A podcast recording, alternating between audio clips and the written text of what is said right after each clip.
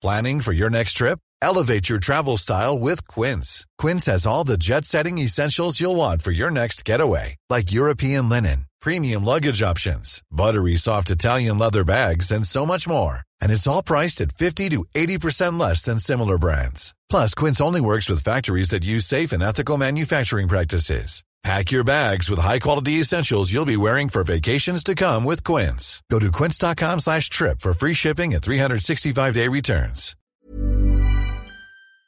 J'ai peur de, de devenir une caricature de moi-même en fait. Ouais, ah, c'est ouais. vraiment quelque chose qui m'angoisse aujourd'hui. J'ai peur de devenir une caricature ou quelque chose, enfin une personne qu'on définirait par ça ou quoi, alors que je pense que en fait.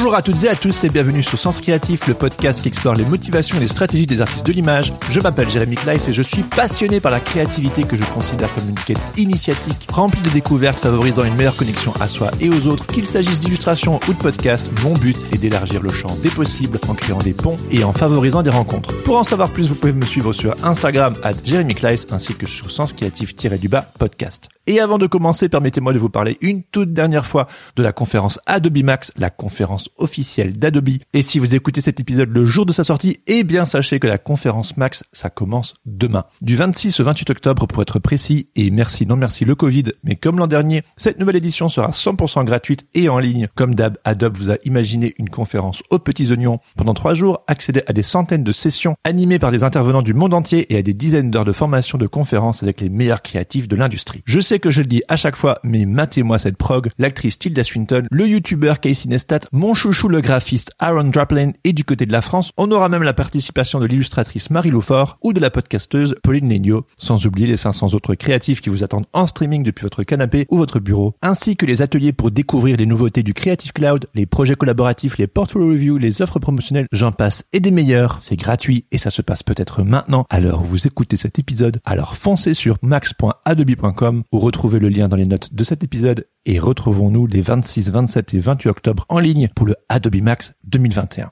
Et tant qu'on est dans les annonces, je vous donne dès à présent rendez-vous le 8 décembre à 19h30 à Paris pour l'enregistrement live et en public du dernier épisode de la saison 3 de Sens Créatif. Et pour l'occasion, c'est au Social Bar que je vous donne rendez-vous, aka le laboratoire de convivialité, de solidarité et de festivité. Pour l'occasion, j'aurai le plaisir de discuter en compagnie des illustrateurs et illustratrices Charlotte Mola, Kevin de Neuchâtel et Maguelone Dufou, tous trois membres du fameux Patate Club dont je vous parle constamment, l'occasion de découvrir leur parcours, de ce que la communauté représente pour eux, ainsi que de revenir sur les trois premières saisons de Sens Créatif. Je vous réserve aussi quelques petites surprises. On discutera de l'avenir du podcast et des nouveaux projets. Cet enregistrement s'annonce très interactif, donc venez. On aura l'occasion de papoter tous ensemble. Et si tout cela n'était pas suffisant, nous aurons aussi la participation d'Adrien Guy, l'homme derrière la musique du podcast, ainsi que de Mathilde Guégan, qui vous ont concocté un petit concert histoire de clore la soirée en beauté et faire la fête tous ensemble. Alors, elle est pas belle la vie avec Sens Créatif? Alors notez bien la date et rendez-vous le mercredi 8 décembre à 19h30 au Social Bar à Paris. Et aujourd'hui, je suis ravi de vous présenter ma discussion avec Théo Grosjean, aka l'homme le plus flippé du monde. Du moins, c'est sa BD qu'il dit. Parce que oui, Théo Grosjean, vous le connaissez sûrement.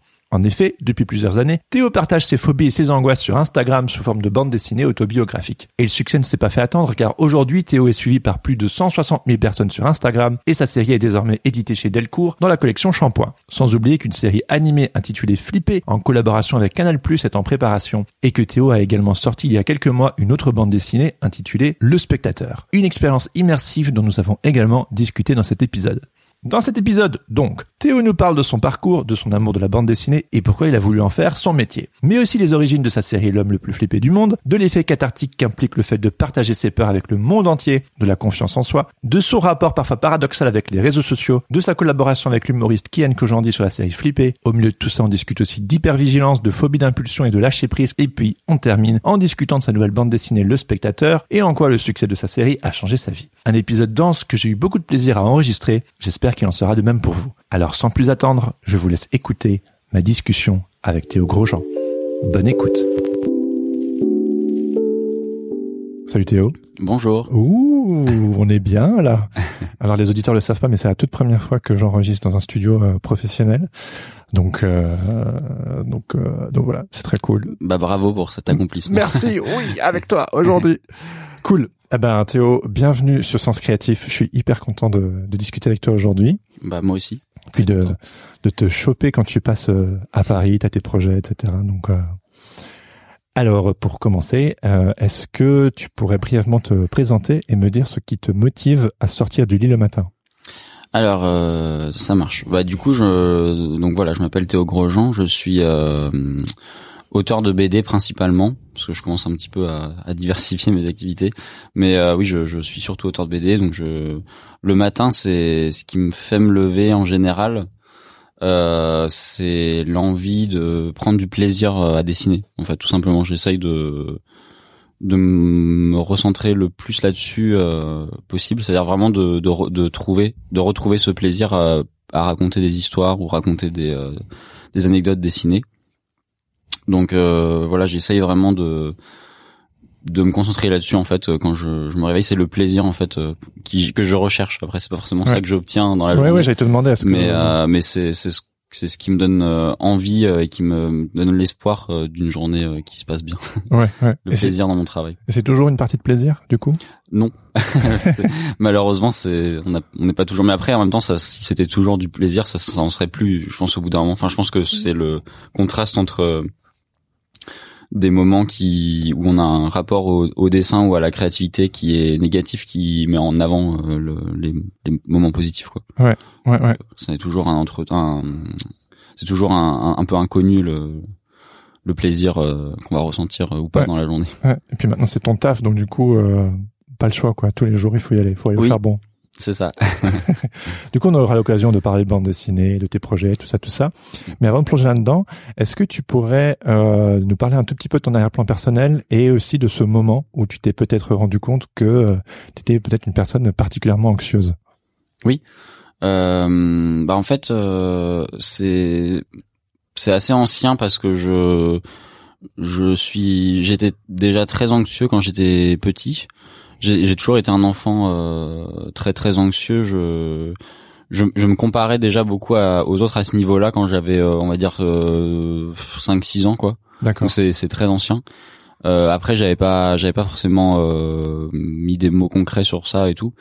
Et, euh, et mais, mais je, je remarquais en fait que je me posais beaucoup de questions et que je après c'est toujours c'est toujours je suis toujours un peu mal à l'aise avec l'idée de, de donner l'impression que j'étais différent et tout parce qu'en fait on je pense qu'on peut on peut pas savoir euh, ce qui se passe dans la tête des autres. Donc ça se trouve il y avait plein d'enfants qui étaient qui étaient très anxieux très mal euh, dans leur peau. Euh, je, je, je peux pas je, je je dirais pas que j'étais différent des autres euh, de manière sûre.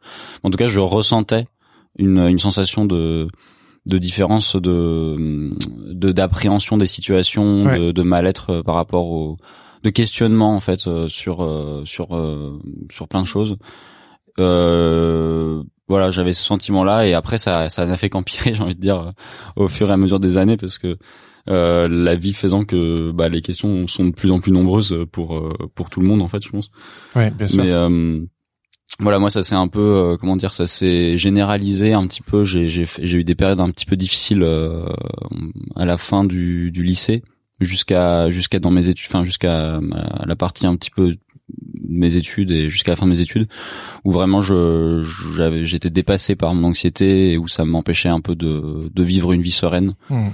Et c'est en même temps à ce moment-là où justement j'ai commencé à, à réfléchir à, à l'intégrer à mon travail, euh, enfin à fusionner un petit peu ces deux, Ouais.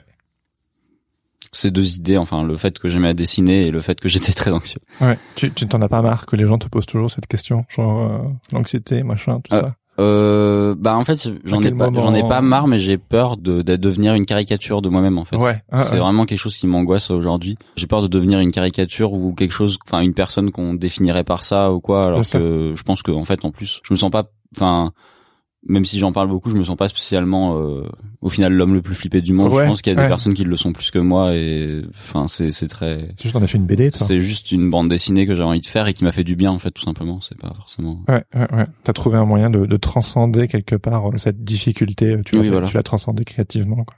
C'est ça. Et est-ce que tu pourrais nous parler un peu de euh, de ton parcours et de de ce moment où tu t'es dit vas-y je vais faire la bande dessinée? Hmm. Euh, je pense que le moment, en fait, c'était un peu, il n'y a pas vraiment un moment où je me suis dit ça parce qu'en fait, ça s'est passé par plusieurs étapes. En fait, euh, j'ai, hum, je j'aime la bande dessinée, mais vraiment j'ai un rapport euh, très très fusionnel à la bande dessinée depuis très longtemps. Ouais. C'est euh, c'est vraiment un média qui me qui me rassure, qui me, que j'aime en fait profondément. Ouais. Depuis euh, depuis tout petit, je bon j'ai commencé avec les classiques Astérix Obélix tout ça, mais qui, j'avais un rapport très obsessionnel à Astérix Obélix. C'est vrai Je, Pourquoi je les ai lus en fait des, je pense vraiment littéralement des dizaines de fois chacun Ok. quand j'étais petit et je reproduisais enfin l'univers en fait me ça a commencé vraiment par euh, par euh, un une immersion que je retrouvais dans aucun autre euh, média Ouais. même pas dans les films ça parce qu'en fait il y a ce rapport de la relecture qui est très simple beaucoup plus simple qu'avec un film ou une série Ouais, ouais. je trouve euh, de pouvoir s'immerger dans une image en ouvrant un livre euh, au hasard ou euh, et en fait de ce de, de, de- c'est c'est c'est lié aussi à l'imagination parce qu'on produit de l'imaginaire en lisant une bande dessinée. Il y a Ouais, quand même une image qui nous accompagne donc c'est plus concret qu'un livre et plus accessible pour moi en tout cas. Et euh, et du coup euh, ce j'avais vraiment un sentiment de Enfin, par exemple, quand je lisais Astérix Obélix, je, je me sentais comme dans un, endroit où j'étais en sécurité, en fait, Ouais. parce que je, je retrouvais euh, le, le village, Oui. les personnages, Les je retrouvais euh, tous Ouais. les repères, et en fait, ça m'apaisait énormément. Je, je, je, me- quand je me sentais pas bien, justement, je lisais Astérix Obélix et ça me, Il y en a un en particulier qui t'a qui t'apaisait plus que les autres? Euh, j'aimais bien. Euh, il y en a plein en fait, mais euh, il y en a un qui m'a beaucoup marqué, c'est euh, c'est la, la, la carrière d'Obélix, je crois. C'est celui, c'est celui où il monte son business de, De menhir, ouais, ouais. Et celui-là m'a- beaucoup marqué parce qu'il se passait vraiment, vraiment pour le coup dans le village. C'est-à-dire que toute l'intrigue, il n'y avait pas de voyage, il n'y avait pas de notion de voyage. Toute l'intrigue se passait dans le village. euh, Il y avait des histoires de transactions, tout ça. Et, euh, et j'étais fasciné en fait par euh, par cette ce, cette idée qu'en fait Obélix euh, commence à, à imaginer qu'il va Faire du bise à qui va faire du business et en fait il se rend compte que qu'en fait ça a aucun sens et que ce qui lui plaît dans le dans la vie dans le village c'est le fait d'être avec les autres de partager ce moment dans ce milieu justement dans cette uni- ce petit cocon ce petit euh, village. Et euh, qui en plus ce qui est absurde c'est qu'il est attaqué en permanence. C'est c'est- ça semble pas du tout être un lieu euh, apaisant. Paisible, ouais, c'est sûr. mais en fait la routine euh, du village fait qu'on se s'y sent bien euh, et même même même avec les Romains qui attaquent tout le temps et tout c'est et en fait oui euh, du coup ce, ce, ce, ce numéro là il m'a il m'a marqué parce qu'il est vraiment dans le il est dans un univers très fermé et, Ouais. il- il- et pour moi il il concentre l'essence de ce qui me plaisait dans Astérix Obélix qui est ce, ce cocon euh, du Oui. village en fait et Obélix le remet en question dans cet homme là et en fait c'est pour mieux se rendre compte qu'il est mieux dans le village euh, sans Ouais. Et ça va faire écho aussi, euh, par exemple, dans ta, dans ta bande dessinée, a un moment donné, on parle de la zone de confort. Et que quelque Ouais, à part, fait, ce que tu aimes ouais. bien, c'est bah, que ta zone de confort, euh, en tout cas, comme tu le décris dans ta BD, elle est, elle est assez petite, c'est chez toi. oui. Donc en fait, on sort pas du village des Gaulois, Mm. donc euh, on est super bien. C'est ça et puis même et d'ailleurs même quand on en sort, en fait c'est pour mieux y retourner quoi. C'est ça qui est je trouve euh, très agréable dans Astérix Obélix, c'est que c'est un quand ils voyagent, quand les personnages euh, voyagent, c'est parce qu'ils ont on sait qu'à la fin il va y avoir un banquet et que ça va qu'ils vont revenir au village. On le sait que tout tout le jour ça sera comme ça et du coup c'est rassurant en fait euh, même de voyager euh, Ouais. C'est un petit peu comme je crois que euh, je, je me souviens plus de la citation donc je pourrais pas la redire mais il y y a un peu cette notion là dans dans le Hobbit aussi euh, le Mhm. personnage de Bilbo qui en fait pour lui euh, le fait de savoir qu'il y a son chez chez soi ça l'invite à, à sortir de chez lui en fait Ouais. Je trouve que c'est C'est rassurant. c'est rassurant je, je- je partage ce sentiment Bah ouais, bien sûr, bien sûr. Et, euh, et donc du coup, euh, donc tu découvres la BD, Astérix Obélix, tout ça, la BD, la BD franco-belge. Oui. Alors comme beaucoup d'entre nous, hein, je veux dire, euh, qu'on soit illustrateur, dessinateur de BD, il y a énormément. C'est toujours genre, c'est la BD, Mm. je dessinais, puis j'ai continué, nanana. Mhm. Mais il y a un pas entre euh, la passion et le Mm. fait d'en faire un métier. Oui, alors euh, du coup, pour reprendre un petit peu le, le truc, après j'ai donc j'ai lu, euh, j'ai beaucoup lu des euh, des des classiques. Ah, Il y avait Tintin aussi. Alors Tintin pour le coup, j'aimais pas trop mais l'histoire, mais je j'étais fasciné par l'univers de Tintin qui était Ouais. un peu bizarre selon moi Ah ouais? et que je trouve toujours très bizarre Ah aujourd'hui. ouais, ok. Ouais. Oui, c'est vrai que Je trouve qu'il y avait vraiment une bizarrerie dans, dans l'univers Tintin qui me qui me fascinait. Donc voilà, ça m'a ça m'a je pense Tintin c'est pour moi c'était une ouverture à une autre forme de bande dessinée un peu un peu moins au final classique même si c'est un classique. Mais j'étais comme je comprenais pas tout, je il y avait un truc un peu bizarre qui se passait dans Tintin que j'aimais bien. Et après euh, le moment où vraiment j'ai euh, j'ai j'ai pris énormément goût à ça, c'est avec le manga, je pense quand j'ai Ah oui. découvert euh, One Piece, euh, Dragon Ball en Dragon premier. Ball, ah, évidemment, ouais. Mais, euh, Je suis mais, un gros mais fan de One One Piece, Piece. euh, One Piece, je, suis- je suis très très très fan aussi. euh, Je continue. Tu continues Je continue. Non mais moi j'en peux plus là. Je j'ai arrêté de lire il y a deux trois ans. Je je je- j'en peux plus. J'ai finissé l'histoire et c'est bon, je la lirai. euh, Ah, quand ça sera fini. Ah ouais, Bah, c'est bon, le One Piece, faut le trouver là. Je suis pas complètement à jour, mais euh, je, je suis pas loin euh, d'être à jour et Mais j'aimais bien quand j'ai lu euh, tes BD, je voyais une ou deux mentions de One Piece. Ouais. Déjà, ouhou, il est fan comme moi. oui, oui. Bah, c'est c'est pas c'est vrai que c'est c'est c'est fascinant en fait ce qu'il a créé euh, Oda parce qu'il y a vraiment un enfin c'est un, comme un espèce de de ouais c'est vraiment une communauté de bande dessinée qui est qui est extrêmement euh, Ah, fou. impressionnante. Ouais, c'est clair. Mais donc, Et, ouais, pardon, le manga. Et voilà, donc euh, le manga, euh, je pense par Dragon Ball, j'ai, j'ai, bah, comme beaucoup en fait, ça, c'est bouleversant le manga en fait parce que c'est une, une nouvelle façon de raconter qui, qui, euh, qui est tellement prenante en fait, qui est tellement, euh, émotionnellement, c'est hyper ouais, qui chargé. est, ouais. qui est extrêmement euh, chargé émotionnellement et on n'a pas forcément l'habitude de ça dans le franco-belge, donc euh, même si c'est les deux se valent, euh, je pense, j'ai pas de préférence, mais je pense qu'il y a vraiment, euh, il y, a, il y a quelque chose de, de, de, de, de charnel dans le manga ou de, de vraiment puissant en fait, une sensation de, Ouais, de, ouais. de puissance qui est qui est qui est extrêmement jouissif quand on est adolescent ou jeune jeune adolescent. Et, euh, et donc euh, voilà, j'ai lu énormément de mangas à ce moment-là. Et après, en fait, euh, ma, mère, avec ma mère, on a déménagé, avec ma mère et mon frère, on a déménagé à Paris. Et en fait, en gros, au début, on n'a pas tout de suite trouvé un appartement, on a logé chez chez une amie de ma mère. Et en fait, du coup, enfin, ma mère avait pris une école à côté de son travail. Ouais. Euh, et en fait, il s'est trouvé que quand on a trouvé un appart, c'était très loin de, de l'appartement. Du coup, il y avait des, des souvent des histoires de timing où ma mère pouvait difficilement aller me chercher parce que j'étais en CM1, CM2. D'accord. Je, voulais, je pouvais pas encore prendre vraiment les transports euh, tout seul, le RER, tout ça. Bah oui. Et, euh, et du coup, euh, ma mère me laissait euh, dans une bibliothèque qui s'appelle L'Or Joyeuse à Paris, dans le dans le centre. Uh-huh. Et euh, c'est une bibliothèque euh, entièrement de, de, de, de jeunesse. Et euh, c'est là où j'ai commencé à lire. Euh, bah, en fait, il y avait un choix extrême de bande dessinée que j'avais pas forcément, euh, où j'avais pas fait de présélection parce que des amis lisaient ça ou parce que c'était les albums de la maison et tout.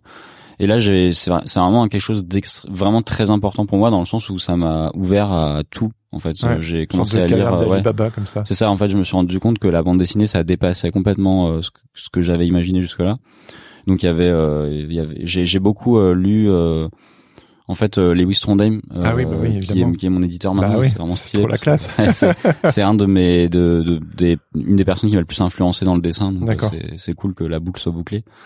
Et, euh, et du coup, je lisais beaucoup Donjon, par exemple, la série de Sfar et Trondheim, qui m'a vraiment fasciné. euh, Cet univers un peu tenta- tentaculaire comme ça, qui, qui s'étend euh, sur des tomes et des tomes, sur des années, des centaines d'années.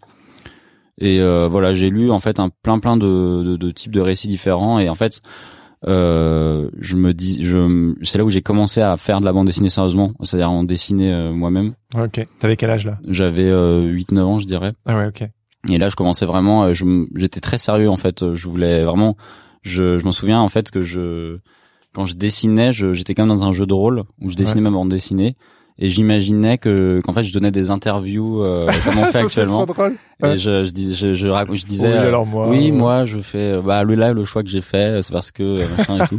Et donc je, je m'imaginais un jeu de rôle où j'étais un auteur de bande dessinée. Donc je pense que c'est vraiment un fantasme que j'ai depuis très longtemps en fait. C'est pas du tout euh, Tu vis ton rêve là un peu. oui, oui, je clairement C'est c'est c'est c'est c'est vraiment mon rêve dans le sens où quand j'étais petit, je, je vraiment je, je jouais enfin, je ne jouais pas à être une rockstar, je jouais à être un auteur de BD en fait, c'est ça qui est qui est rigolo quoi. D'accord. Et euh, et en fait après j'ai arrêté un petit peu de dessiner au au collège à la fin du collège début lycée j'ai arrêté de dessiner parce qu'en fait je je me suis dit non mais en fait c'est c'est pas possible de de faire ça. Ouais. c'est pas c'est pas c'est pas enfin c'est C'est pas pas un vrai métier c'est pas un vrai métier tout ça. Puis en fait même enfin je j'avais pas d'exemple en fait autour de moi. Je viens pas du tout d'un milieu d'art- artistique. D'accord. et j'avais pas du tout d'exemple autour de moi euh, euh, de gens qui euh, qui faisaient ça en fait ou qui vivaient de ça du coup ça me semblait surréaliste en Bien fait sûr. Ouais, ouais, ouais. et euh, On a toujours besoin de personnes dans lesquelles se projeter, donc tu l'avais autour de toi. Ouais. et en fait euh, c'est plus tard c'est en fait une amie que j'ai rencontrée au lycée euh, qui dessinait beaucoup qui m'a redonné envie de dessiner euh, qui s'appelait Manon d'ailleurs si un jour elle tombe euh, sur le, le- Big up Manon. Big Big Up Manon effectivement et qui m'a redonné envie un petit peu de, de dessiner euh, parce qu'en fait je voyais qu'elle qu'elle euh, qu'elle euh, qu'elle dessinait beaucoup et ça me faisait ça me donnait envie en fait euh, je me disais euh, Moi Je- aussi un jour. ouais moi aussi j'ai envie et puis je, je trouvais ça dommage parce que je me rendais compte que j'avais perdu du temps où j'aurais pu continuer à dessiner à apprendre à, à faire des choses tout ça Ouais. et, euh, et en fait du coup j'ai j'ai redoublé d'efforts je me suis remis à dessiner beaucoup un peu plus euh, j'étais moins dans du gribouillis, j'étais plus dans une logique de d'apprendre vraiment à dessiner tout ça. Ouais. Et, et en fait, euh, ça coordonnait avec une, euh, une période des études où j'étais mauvais à l'école, on va dire, pour euh, résumer un peu grossièrement. J'avais de très mauvaises notes au lycée, j'étais un peu un cancre, tout ça. Et euh, je passais toujours en suppliant le directeur de me laisser passer euh, à la classe supérieure. Euh, mais mais du coup je je me rendais compte qu'en fait euh, il y avait pas trop d'autres voies possibles en fait pour moi. En Ouais. fait ça c'est devenu un, presque une Une évidence. une évidence, Ouais. voire une nécessité. C'est-à-dire Ouais. que c'était la seule chose que je me sentais de faire, en fait, capable de faire, en fait. Ouais. Du coup, c'est passé de, d'un truc, d'un rêve à, une, à un truc presque de secours. C'est ça qui est marrant, c'est qu'à un moment, je me suis dit, putain, si je fais un truc, faut que je puisse faire quelque chose que je sais faire sais et faire je ça, sais faire que ça, en fait. Ouais, donc, euh, je vais le faire. Et donc, euh, du coup, là, c'est comme ça que j'ai, j'ai après, je me suis intéressé aux écoles d'art, tout ça. T'as fait mille calls. J'ai fait Micole, euh, et voilà. Et puis tu t'es lancé. Voilà. Ok. Exact. Ok. Aussi simple que ça. Et donc du coup, euh, ta première BD, c'est un gentil orc sauvage que j'ai pas eu Mm. l'occasion de lire. Enfin, non, c'est un, l'Empire du Pierre que j'ai coécrit Ah oui, avec, oui, c'est euh, juste. Avec euh, Star Wars là. Oui, ah, c'est ouais. c'est une, une parodie de Star Wars euh, Ouais. que j'ai fait, que j'ai, qui a été édité pendant mes études, donc j'ai dessiné pendant mes études. D'accord. Donc ça, c'était ta vraie première BD. Oui, enfin Ouais. que j'ai coécrit avec Oriane Buy, euh, qui est ma, ma copine euh, D'accord. encore actuellement. Ok. Ouais. Et puis et puis un gentil orc sauvage. C'était comment ces, ces deux premières expériences ouais, de BD Euh, ben, dans le cas de, de l'Empire du Pierre, c'était plus une commande en fait, parce que j'avais publié quelques strips. En fait, c'était à la sortie du dernier Star Wars, enfin du pas du dernier du coup, c'est du tout le dernier. Le maintenant, 28. mais euh, le, le, le nouveau Star Wars de la nouvelle saga. Enfin, le premier de la nouvelle saga, donc le, Le 7, 7. c'est ça. et euh, et je j'avais beaucoup aimé le personnage de Kylo Ren. Je m'identifiais un petit peu à lui sur certains aspects. J'aimais bien son. Ah, ah, tu peux Enfin, pas t'en sortir comme ça. Pourquoi Pourquoi Euh, bah je sais pas. J'aimais bien sa faiblesse en fait, sa fragilité quoi. Son. Ouais. Je trouvais que c'était vraiment intéressant. Enfin pour le coup, je je sais qu'il est détesté par beaucoup de fans, mais je trouve que c'est un bon personnage euh, et j'aime j'aime énormément cette idée euh, du, du du du vestige de Dark Vador qui Oui. le le poids que ça fait peser sur Bien ses sûr. épaules. Ouais, ouais. Euh, je trouve ça hyper intéressant. Enfin, moi, j'ai vraiment adoré ce personnage. J'ai pas adoré la saga, enfin la trilogie, mais j'ai Ouais. J'ai trouvé que ce personnage était fascinant en fait. Je, je l'ai adoré quoi. Donc la scène où il pleurniche, t'as pas dérangé? Non, non, pas du tout. Non, Je- ok. Non, parce que je sais bien- que cette scène. J'attendais vraiment chaque chaque scè- chaque intervention de de Kylo Ren avec beaucoup de d'après enfin de de- d'envie Ok, ok. et euh, du coup j'avais j'avais fait quelques hum, quelques strips sur euh, ce personnage où justement je caricaturais un petit peu en fait j'imaginais sa vie au quotidien quand il est pas en train de bah en fait d'être dans Star Wars quoi donc Ouais. j'imaginais sa vie de tous les jours tout Ah ça oui, oui. je trouvais ça intéressant de parce que je trouve que c'est un personnage très humain donc c'était assez simple de pousser le vrai. truc euh, comme ça Ouais.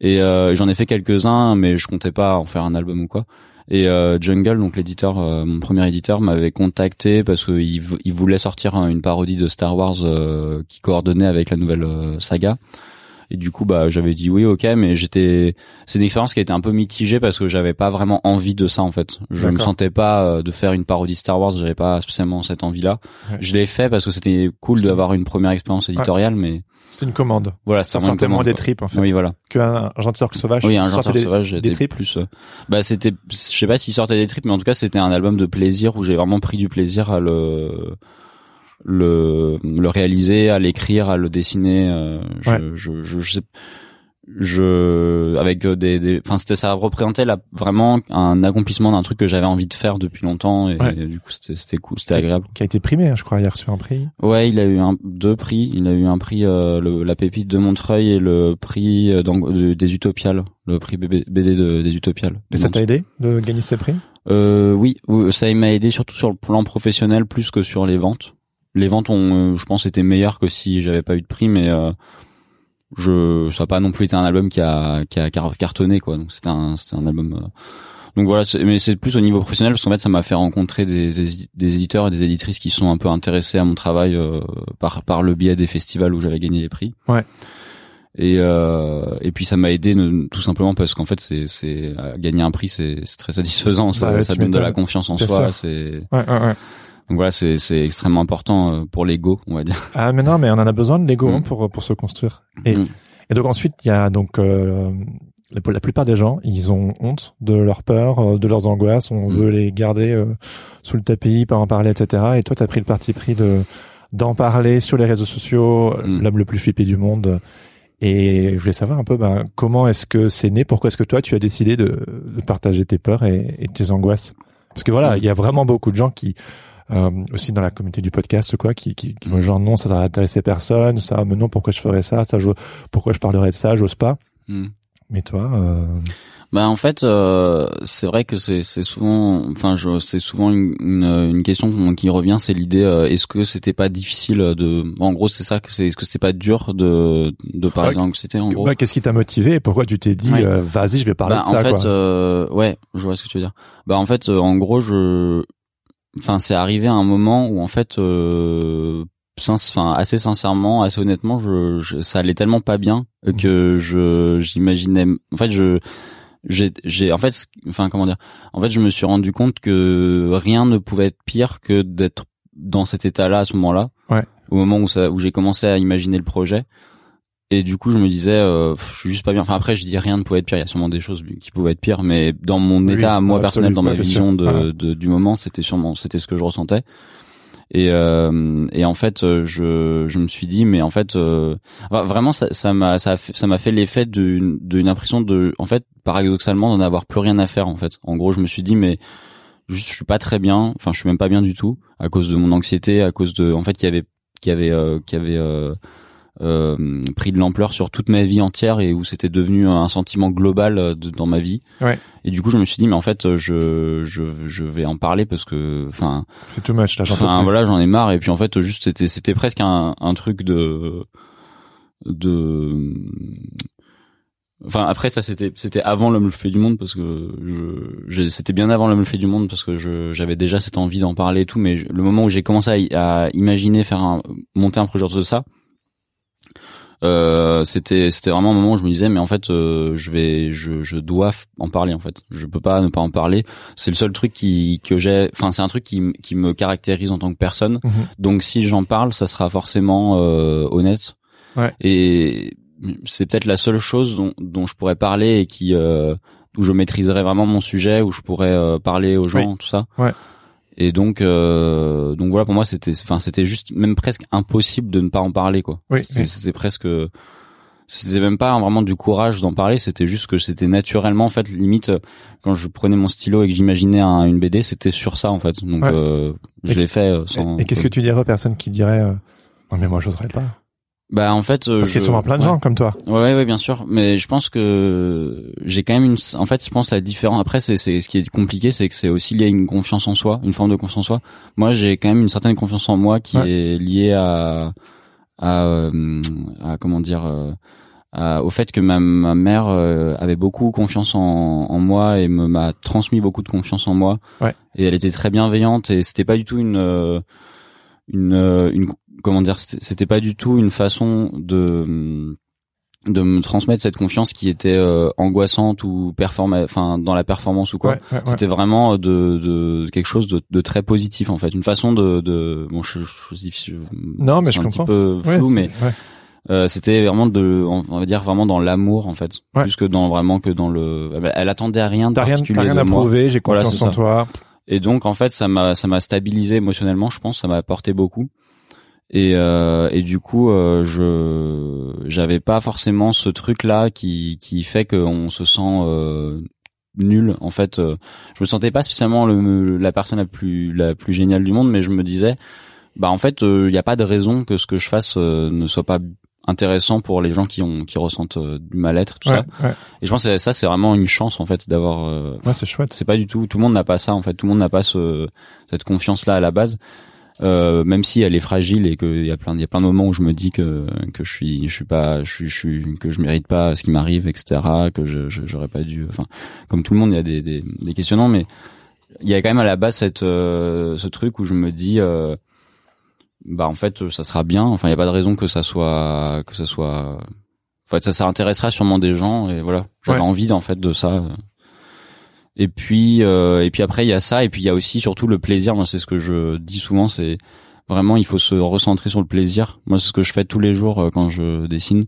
C'est euh, juste faire des choses sans se dire je vais publier je vais être Bien sûr. par des gens tout Ouais, ça. ouais, ouais. juste se centrer sur euh, sur le le, le moment présent le quelque moment part présent ouais, Ouais. le moment de la, la, la sensation de, de agréable qu'on ressent quand on quand on dessine et qu'on qu'on produit en fait qu'on crée quelque chose c'est très grisant en fait ah bah c'est clair c'est c'est magique. Mm. Tu, tu crées quelque chose de, de nulle part. Mm, euh. C'est ça. Est-ce qu'il y a des moments euh, dans ton processus de création où tu te dis euh, ah non ça c'est too much ou, ou, ou ça c'est trop ça c'est trop privé je le, je le Mm. partage pas? Euh, oui, euh, bah tout tout le temps en fait. Ça c'est vraiment une question euh, qui est devenue récurrente euh, dans mon travail. De qu'est-ce que je, de quoi je parle et de quoi je parle pas. Ouais, Il y a des choses, euh, il y a il y a plein plein de trucs dont je parle pas.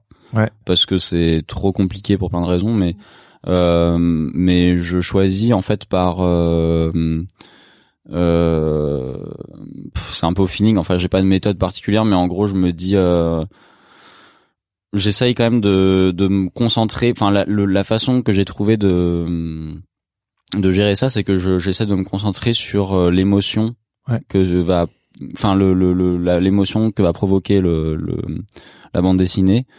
Et euh, je vais pas forcément trop en dire sur euh, la façon dont, euh, par exemple, ça va être, ça, ça reste quand même assez vague. Ouais.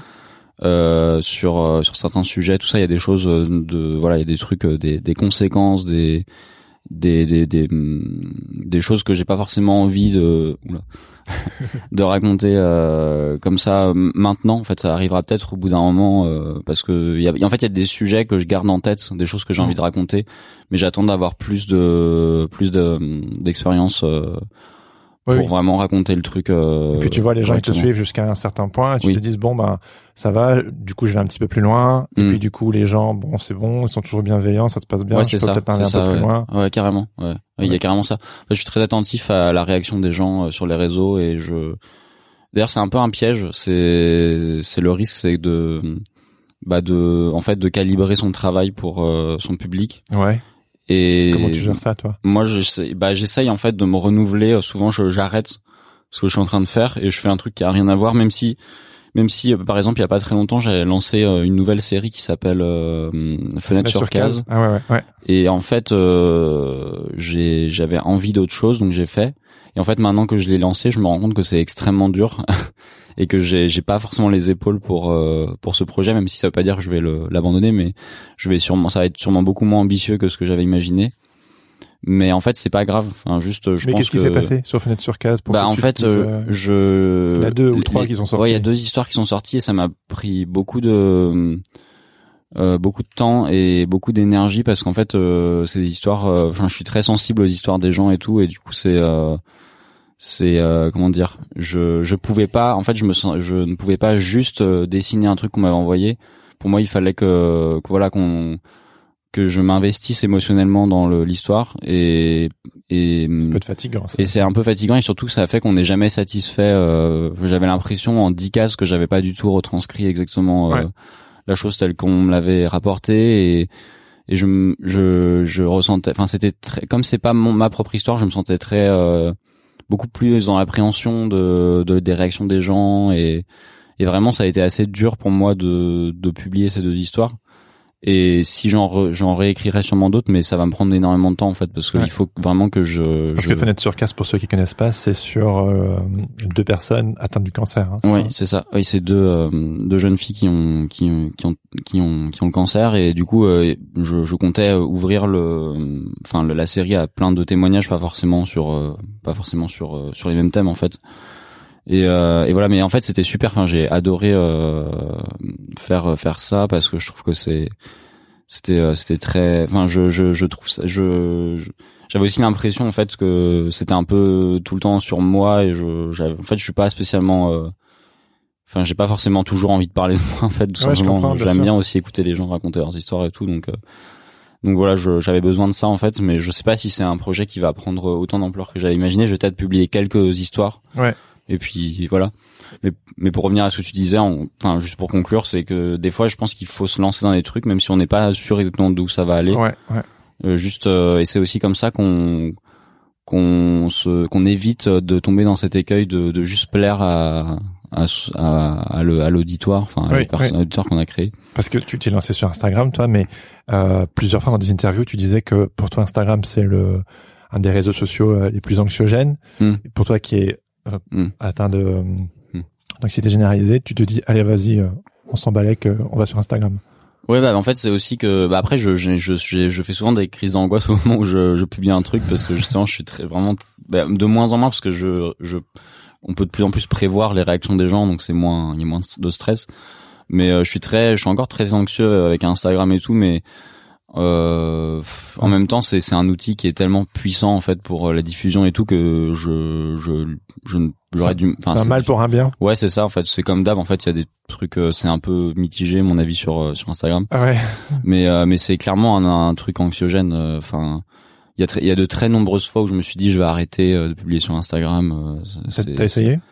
Non, bah en fait non parce qu'au final à chaque fois je je j'en me dis bon allez je peux bien être un truc et après je me dis ah, putain c'est tellement agréable de d'avoir euh, d'avoir oui d'avoir cet effet de dopamine un peu de, de, de, des gens qui commentent qui aiment qui publient qui partagent qui envoient des messages qui mais ça va être euh, enfin de mon point de vue euh, mm. moi j'ai pas 150 000 followers ça doit être mm. un peu infernal de suivre tout ça tous ces retours en plus ce dont tu parles c'est très viscéral donc ça mm. ça touche beaucoup de gens moi ma chérie elle a un compte Instagram intitulé Postpartum ta mère elle est suivie par 30 000, 30 000 personnes et déjà elle reçoit énormément de, de messages mm. euh, de, mm. de maman et tout. Euh, et donc mm. toi aussi, tu dois sûrement, elle pour parler de la dépression postpartum, toi, euh, comment tu gères les Alors, bah, je pense que dans le cas de ta copine, enfin, je, je je connais pas le compte, mais j'imagine que c'est un compte de témoignage euh, ou, ouais, ou elle partage elle aussi. Enfin, le but, je, je, pensais pas que j'avais parlé d'elle, mais euh, non, mais ouais, ouais. Donc euh, c'est c'est euh, sensibiliser sur la question du postpartum. Mais c'est vrai que toi, c'est pas forcément la sensibilisation. Bah en fait, c'est c'est la différence, c'est que sur des comptes où on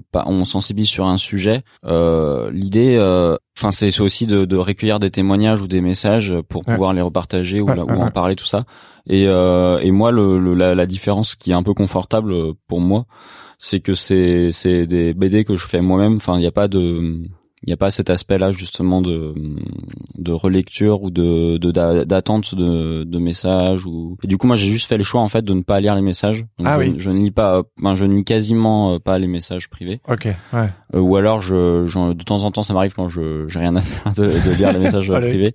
Mais je fais le choix de pas le lire parce que c'est enfin c'est juste pas possible. En fait moi j'en reçois vraiment beaucoup beaucoup et euh, et c'est des gens en plus qui le tyran rouge il est à 538 euh. euh, beaucoup plus je pense. Mais euh, mais enfin c'est pas marqué parce que ça s'arrête à 99 ah, euh, il y en a vraiment des milliers plusieurs milliers je pense aujourd'hui. Même enfin vraiment je pense c'est vraiment j'ai j'ai vraiment des dizaines de messages par jour sur, sur et les gens savent que tu regardes pas? Oui je l'ai dit plusieurs fois que je regarde pas Attends, très mais peu. mais on s'est parlé en MP toi et moi oui, alors ça m'arrive ouais de répondre à des messages, mais euh, en fait en gros je je regarde un petit peu de temps en temps et c'est c'est plutôt risqué de m'envoyer un message parce que la plupart je les loupe en fait. Oui. Mais euh, celui-là, je devais tomber dessus et j'avais, je m'étais dit. Yes, parce que moi j'ai toujours eu, tu sais, pour faire ce podcast, pour la petite anecdote, les les personnes qui sont énormément suivies. Oui. Euh, y a parfois des gens qui, mais juste envoie-lui un MP. Mais moi, mm. je suis genre, mais la personne est suivie par 500 000 per... 500 000 followers. Comment elle peut voir mon message? Alors du coup, tu passes par l'éditeur, l'attaché de presse, le site mm. internet, machin. Et parfois, en fait, tout bêtement. Euh... Ouais, en fait, ouais. Bah moi, je, je, regarde, je continue quand même un peu de regarder, mais je de plus en plus, euh, ça devient, euh, ça devient compliqué de me contacter par là, je pense. Je suis content. Il vaut mieux utiliser mon mon mail. J'ai mis un contact mail. Euh, ah oui sur ma page Instagram où là je peux plus je regarde je prends plus le temps de regarder. D'accord. Et euh, mais bon enfin c'est c'est bien aussi euh, c'est juste que oui je sais beaucoup plus aléatoire quoi. Je, je regarde beaucoup moins euh, attentivement et euh, ouais d'accord. et c'est aussi que effectivement comme c'est un compte qui parle d'anxiété bah forcément les gens ils, qui me suivent sont des personnes anxieuses qui ont des des, des vécus très parfois très durs très très très très euh, sensible. Ouais. et euh, je je peux pas répondre à ces messages-là parce que c'est pas mon rôle euh, enfin, je suis pas un psy euh, tu partages juste ton expérience c'est juste moi mon expérience donc d'ailleurs comment tu comment tu en fait c'est c'est une source euh, intarissable. En fait, tu parles de ton vécu, tu documentes un peu comme une sorte de télé-réalité. Euh, ouais, c'est ça. Au jour le jour, comment c'est un peu les coulisses de l'homme le plus flippé du monde. Bah là, en ce moment, j'ai un peu réduit le rythme. Du coup, c'est euh, c'est un petit peu différent en ce moment, mais jusqu'à là, je, je tenais un peu comme un journal de bord, c'est-à-dire que je j'écrivais un peu chaque jour ouais. dans un dans mes notes de mon téléphone euh, des des situations dans lesquelles je m'étais senti anxieux ou mal. Ouais. Et, euh, et euh, maintenant, euh, là maintenant, je suis sur donc je suis sur la série animée comme je te disais. Ouais, ouais. Euh, et et du coup euh, je je j'ai j'ai un peu moins de temps pour euh, pour pour vraiment et enfin vraiment documenter l'anxiété au quotidien et là je suis passé sur une autre j'ai lancé une, nouvelle un, une nouvelle série enfin c'est pas vraiment une nouvelle série c'est un peu dans la continuité de l'homme le fait du monde parce que c'est toujours de l'autobio et c'est toujours c'est toujours sur le même format sur Instagram, mais j'ai changé de couleur sur euh, sur le. Ah oui, en bleu maintenant. C'est en rose maintenant. Ah, autant pour moi. pas de souci. Le mec. euh, Et euh, Non, bleu c'était le cancer. ah oui, c'est ça. Ah ouais, Oui, c'est justement, enfin Ok. c'était euh, fenêtre sur case où j'avais choisi cette couleur-là pour le, le projet et hum, et du coup le sur là maintenant j'ai je suis passé en rose pour euh, pour une nouvelle série où ça va être plus sur euh, bah l'amour, le couple, euh, le sujet du couple. Ah oui, c'est vrai. Tu juste Ouais. le tout dernier là. Oui, oui, Ouais. les, les deux derniers, j'en ai fait deux récemment. Ouais. Et euh, et du coup là c'est moins euh, bah pour le coup c'est plus un travail classique d'écriture où en fait je réfléchis, euh, je repense à des souvenirs, je Ouais. restitue des émotions tout ça. Donc c'est c'est plus reposant. En fait le journal de bord au bout d'un moment c'est un peu fatigant parce qu'on Ouais. on sent on a l'impression qu'il faut toujours euh, capitaliser sur euh, notre vécu en fait. Bah oui. euh, Et euh, ça ça me dérangeait un peu au bout d'un moment où je me disais ah tiens ça c'est il faut que je le fasse, ça faut que je le fasse et tout. Ouais. En fait des fois bah non, j'ai juste envie de pas trop euh, Mais justement, j'allais te demander parce que euh, si j'ai bien compris, le fait de faire cette BD euh, t'a aidé à aller de, de mieux en mieux d'ailleurs. Mm. Et il y a cette idée, est-ce que tu aurais peur de d'aller de mieux en mieux parce que ça t'aurait moins d'inspiration ou tu pourrais devenir une caricature de toi-même? Est-ce que Mm. il y a cette crainte là Euh, oui, bah en fait euh, plus ou moins parce que je je pense que si j'étais juste plus du tout anxieux, je serais beaucoup mieux en fait. Je je me dis pas tiens il faut que je continue d'être anxieux pour euh, pour écrire et tout. Ouais. Je j'ai pas ce truc là. Enfin, Ouais. Je je sais que c'est le cas de beaucoup d'auteurs ou d'autrices qui qui en ont déjà sûr. rapporté ce sentiment là. Mais moi Ouais. j'ai pas ça. Je je je je trouve que ça serait mieux si j'allais mieux. Quoi, Ouais, ouais, je me dis pas euh, je me dis pas enfin il y a des moments où vraiment ça me saoule d'être comme ça et ça m'empêche de faire des choses et Bien tout sûr. ça Ouais. donc au final je j'ai pas ce truc de me dire ah c'est tellement bien d'être anxieux mais euh, mais je hum, comment dire? Ouais enfin je je je, je, j'ai pas peur de ça et je pense que je, je pourrais toujours trouver des petites choses à raconter des, des envies des ça sera de la fiction ça sera autre chose en fait mais Ouais. je me dis pas euh, De toute façon, comme tu l'as dit, tu diversifies les sujets maintenant de plus en plus, donc tu vas sûrement Ouais. continuer, mais euh, tu, tu oui, fais- je vais, je vais essayer de, de, en fait, de changer un peu de direction et tout ça, de, de plus me diversifier. Et après, euh, voilà, c'est, c'est je- aussi ce qui m'importe, c'est que ça soit sincère. Donc, euh, si, si ça devient juste un, un business entre guillemets, euh, même si c'est largement pas un business aujourd'hui, mais euh, disons que si c'est, si ça devient juste, euh, le but c'est juste de, ré- de vendre des livres, euh, pff, Ouais. ça a plus vraiment d'intérêt. Je pense que tout le monde le sentira et tout le monde s'en désintéressera, quoi. C'est pas. Ouais, ouais, bien sûr, ouais. Bonjour. Bon, bonjour. Oui. Euh, il transpire pas un peu beaucoup, le gars, là? Excuse-moi, tu peux garder mon sac euh, deux minutes? Ah, euh, ouais, ouais, pas de souci.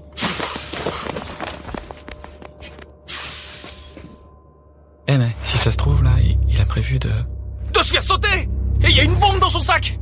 À tous les coups, il a repensé à un bon souvenir d'enfance qui lui a rappelé à quel point la vie est précieuse, et il a paniqué, et il a trouvé une excuse pour changer de wagon! Pourquoi il faut que ça tombe sur moi? J'ai pas le choix! Faut, faut, faut que je retrouve légèrement son sac pour vérifier si... Ah ouais, mais attends, attends, attends. Je fais quoi si le gars revient et que je suis en train de fouiller dans son sac? Désolé, monsieur, hein. Je voulais simplement vérifier que vous étiez pas un terroriste. Ah Réfléchis, je peux toujours changer de wagon, rejoindre la voiture la plus éloignée de celle-ci, avec un peu de chance qu'une explosion ne fera pas dérailler le train, et je survivrai. Tu le mentionnais juste avant, euh, donc euh, l'homme le plus, plus flippé du monde euh, est en train d'être adapté en, en dessin animé. C'est Mm. produit par Canal+, Mm. ça c'est cool. Oui. Et, euh, et puis t'as Kian Kojandi et Cyprien qui font les- le doublage. Je pensais que ce serait toi qui ferais le doublage de ton propre personnage, mais J'ai essayé, mais euh, c'est un métier en fait, donc euh, j'ai pas forcément euh, donné suite à mes essais, mais euh, quand je t'ai entendu la première fois, je disais genre c'est sa voix. Non, c'est pas c'est sa voix. Non, je sais pas. Et, euh, enfin ouais, mais, mais c'est assez proche en plus apparemment la voix de, enfin on a des voix quand même assez graves tous les deux. J'ai l'impression on a une Ouais. voix, un ton, un teint- je sais pas comment on dit. Un, un ton de un- ton de vo- il y a un Ouais, mot, euh, mais j'arrive plus à le trouver. Ouais. Euh, mais euh, Un timbre. un timbre, Un voilà, timbre c'est un voix. timbre de voix un peu similaire, il me semble, donc euh, c'est cool. Et, euh, et Que- puis en plus, comment ça euh, s'est fait cette série? Comment ça ça arrivé sur le tapis cette histoire? Euh, bah en fait c'est Kian Kojandi du coup qui est qui est coproduit la série avec euh, avec Canal et, et autour de minuit qui, qui est le, le producteur principal de la série euh, qui qui m'a contacté euh, pendant le confinement je crois que c'était ouais c'était le premier confinement et il m'a il m'a dit euh, ouais euh, en fait il est très euh, Kian Kojandi c'est quelqu'un de de très friendly enfin qui est pas du tout euh, Salut, euh, c'est qui Oui, voilà, c'est il est vraiment très voilà, donc je sais pas même pas comment il a trouvé mon numéro d'ailleurs, je me souviens plus exactement mais c'est c'est-à-dire c'est marrant parce que je raconte souvent que c'est un peu étrange que j'ai répondu parce que souvent euh, quand un numéro euh, que je connais pas Ouais, m'appelle, euh, je, pas. je décroche pas et là j'étais en mode bon allez, ça m'entraîne à. Je m'en- je m'ennuie, allez, je ouais c'est ça et c'était Ken Kojandi du coup c'était c'était plutôt. Tu, y croyais tout de suite Genre, Euh, ça m'a fait bizarre ouais parce que euh, après je, je je il me suivait déjà et il m'avait déjà parlé un petit peu donc je j'étais pas non plus euh, Ouais, complètement. Ouais, t'es pas tombé des nues. Ouais, je suis pas complètement tombé des nues, mais disons que je j'étais j'étais quand même étonné, ouais. Et puis en fait, surtout, j'y croyais pas. Au début, je me disais, il se rend pas compte en fait euh, de ce que ça représente, et il s'est dit, ah, ça peut être cool de faire. Enfin, en gros, il m'a appelé, il m'a laissé un message audio ou il m'a appelé, je sais plus. Non, il m'a appelé, il m'a appelé, stylé quand même. et euh, et il m'a dit, ouais, ça te dit pas de faire un dessin animé et tout, c'est grave cool, euh, ta série, tout ça.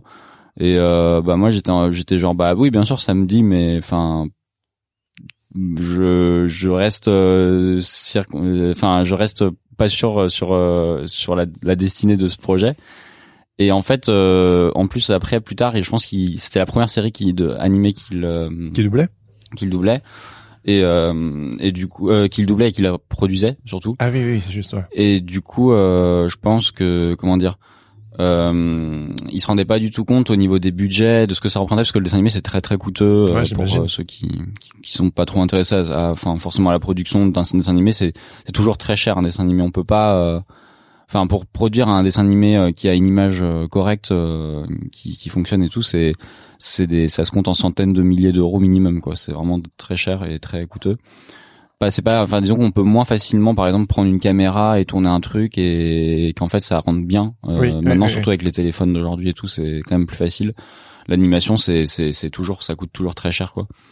Et du coup j'avais peur qu'ils se rendent pas trop compte de ça et et en fait euh, justement c'est c'est ce que j'ai beaucoup apprécié chez lui c'est qu'en fait malgré le fait qu'il tombe des nues en apprenant que c'était aussi compliqué de créer Ah un oui, dessin animé il s'est vraiment accroché au truc c'est-à-dire qu'il était en- vraiment en mode euh, il m'appelait il me disait mais putain euh, j'ai fait des devis euh, c'est extrême et tout c'est ça coûte un million d'euros. Et j'étais en mode bah oui euh, Tu t'attendais à c'est quoi ça, en fait c'est cher et tout.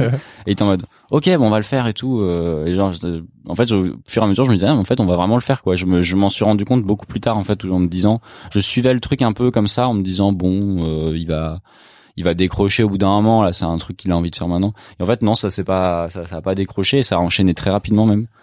Et, euh, et il s'est vachement investi sur euh, sur le projet et tout donc euh, j'étais assez impressionné euh, par l'énergie qu'il avait mis dans le, le projet. Ouais. Et euh, Et toi, ton implication, du coup, tu t'es t'es et je suis t'es sur place Ouais, ou- je suis très impliqué. Enfin, je suis, je suis sur place à Angoulême. Je réalise, enfin, je co-réalise avec euh, Moti, c'est mon un ami euh, d'enfance, enfin de- d'adolescence, on va dire, avec qui je déjà je faisais des petites vidéos un peu humoristiques euh, à l'époque. Euh, sur YouTube, enfin bon, c'est pas forcément obligé de déterrer ça. mais- et, euh, et, euh, et du coup, euh, et du coup, en gros, on, on s'est retrouvé parce que lui, il fait, il a, il travaille dans l'animation, il a, il a géré l'animation. Enfin, il a été chef anime sur la série de Cyprien, euh, euh, l'épopée temporelle Uh-huh. et euh, la série animée, pardon. Et, euh, et du coup, voilà, c'est un, c'est un vieil ami et donc on, je lui ai proposé de co-réaliser la série avec moi et maintenant, euh, voilà, on- ça fait cinq mois, quatre mois et demi qu'on qu'on est dessus.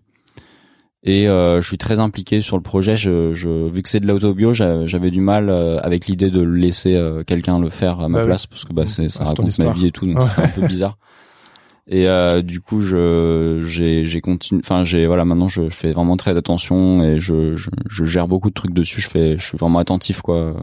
J'ai écrit la série et je l'ai, du coup, je l'ai, je l'ai, je l'ai, je l'ai écrit en amont euh, avec l'aide de Ken d'ailleurs qui m'a donné quelques conseils d'écriture, qui m'a beaucoup aidé sur euh, sur l'écriture. Ça fait quoi de collaborer avec Kian Bah c'est cool en vrai. En plus moi c'est vraiment quelqu'un que, enfin je je je l'avais comme beaucoup découvert avec Bref et euh, je euh, c'est une série qui a été assez marquante euh, Ah bah je oui. pense pour euh, Notre génération. pour la pour un, notre génération puis pour internet aussi pour l'internet français entre guillemets et donc euh, puis c'est vraiment on partage un petit peu ce cette envie de de saisir euh, les des petites choses du quotidien qui parlent un peu à tout le monde Ouais, qui ouais, se And the il specific renvoie- lies the universal. c'est ça exactement et euh, et du coup je voilà c'est assez cool en fait parce qu'on est sur, sur un peu sur une longueur d'onde commune à ce niveau là Ouais, ouais, ouais. Et euh, Ça doit se faire bizarre, non, de se dire qu'il y aura une série animée euh, de ta vie. euh, Ouais, ouais, c'est très très bizarre. Ouais, j'ai encore du mal à, à réaliser, Et euh, puis ouais non c'est vraiment c'est, très bizarre ouais. c'est vraiment très bizarre après bon je, je sais quand même c'est un- même si c'est c'est une version c'est une version alternative de moi euh, Ouais, ouais, ouais. je le vois pas non plus comme euh, comme Oui, oui, c'est pas. euh, c'est pas exactement ma vie et pas exactement moi mais disons que inspiré c'est- de réels. oui c'est ça c'est inspiré de réels Et, et- et ça sort quand ça? Et ça sort en février 2022 Ah ouais, ok. Oh bon bah, on y est bientôt là. ouais il reste euh, là on est en, il reste de une semaine et demie de d'animation Ouais. et après on va on va on va peaufiner un petit peu avec mon coréal euh, tous les deux mais ça va pas durer très longtemps encore Trop bien. Voilà. Cool. Hey, j'interromps quelques secondes cet épisode car si vous êtes encore là, ça veut probablement dire que cet épisode vous plaît. Et si c'est le cas, pourquoi ne pas venir en discuter sur le Discord Sens Créatif qui est gratuit et ouvert à tous? Vous pouvez aussi soutenir financièrement le podcast en vous abonnant sur Patreon. Ça m'aiderait énormément. Et ainsi, vous deviendrez membre du Patate Club, histoire d'accéder à des tonnes de bonus. Pour en savoir plus, cliquez sur le lien présent dans la description de l'épisode ou attendez la fin. Un ou une membre du Patate Club vous expliquera tout. Allez, retour à l'épisode.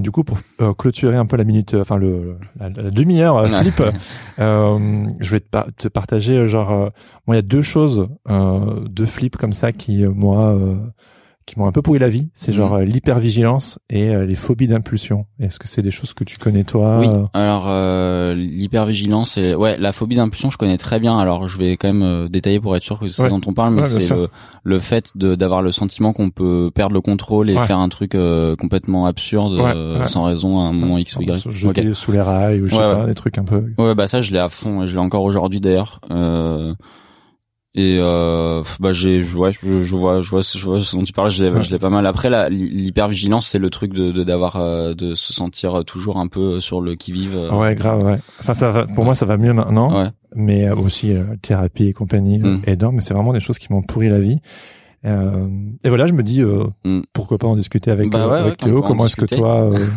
Bah moi je j'ai enfin je sais pas trop toi comment comment tu l'as comment tu l'as enfin comment tu as géré ça mais euh, moi je sais que je j'ai c'est en faisant des choses que j'ai pas l'habitude de faire que que ça va enfin c'est c'est en fait c'est d'ailleurs c'est pas enfin c'est pas incroyable mais c'est enfin si c'est c'est incroyable. Mais c'est euh, c'est un peu ce qui est comment dire euh, proposé dans les thé- thérapies comportementales. Ah ouais. Euh, moi, j'en ai pas fait, mais en fait, sans vraiment le savoir, j'ai j'ai été euh, obligé entre guillemets de faire des thérapies comportementales parce que, par exemple, typiquement, euh, un des trucs euh, qui, qui- une des situations dans laquelle le, le ce, ce, ce syndrome-là de de- d'appréhension de, de, de choses qu'on pourrait faire sans sans sans aucune raison, sans sans, sans, euh, sans aucun sens, Ouais.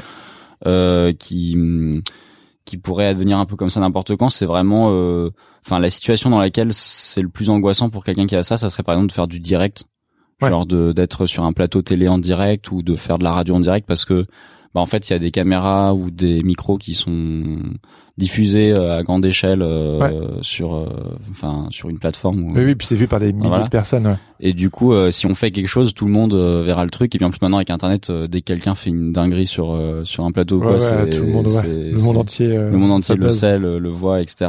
Ben, en général, quoi.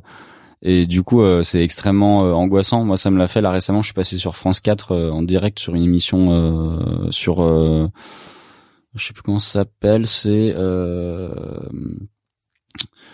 euh, enfin, c'est un truc de santé. Le magazine, le magazine de la santé. ok ouais Mhm. Et, euh, et en fait, euh, j'étais, j'étais vraiment dans l'appréhension de ça parce que je, c'était la première fois que je faisais du direct avec une image, donc hors radio. Ouais. Et euh, vraiment, j'ai un moment où je me suis dit, mais je vais, ça se trouve, je vais, je vais péter un câble, je vais genre faire, euh, tu je tapais pas. la personne à côté Ouais, ou je sais pas. Et, et vraiment, ça m'a énormément troublé euh, quand le, la caméra a commencé à filmer et tout. Ouais. Et puis en fait, euh, en fait il se passe rien en fait Ouais, en fait, il se passe rien. C'est-à-dire qu'en fait, euh, les personnes qui ont ce, ce, moi, ce que je me dis, qui me rassure, c'est que en général, les personnes qui ont ce, cette, ce, ce truc-là, ce sont finalement les personnes qui ne feront, qui ne passeront jamais euh, à l'acte, qui n'auront Ouais. jamais, euh, enfin, qui vont jamais euh, faire un truc qu'ils imaginent faire, euh, Ouais. qui aurait aucun sens, parce qu'en fait, justement, c'est une appréhension qui les, qui, Ouais. qui les empêche de faire ça. Mais le fait de mettre les mots euh, phobie d'impulsion, moi j'ai découvert ce terme il y a un an ou deux. Mm. Moi il y a dix ans, j'ai, j'ai- je suis passé par une phase assez compliquée, euh, six mois comme ça, très très obscure, très très très très sombre, où j'avais un petit peu ma santé mentale qui, qui, qui- Ah ouais. j'avais l'impression que Mm. ça, ça débloquait totalement. Mm. Euh, D'ailleurs c'est drôle parce que juste avant que ma santé mentale débloque un peu il y a, dix ans là, Mm. je me souviens, euh, j'avais dit à ma copine, ben moi je crois que j'ai peur de rien en fait.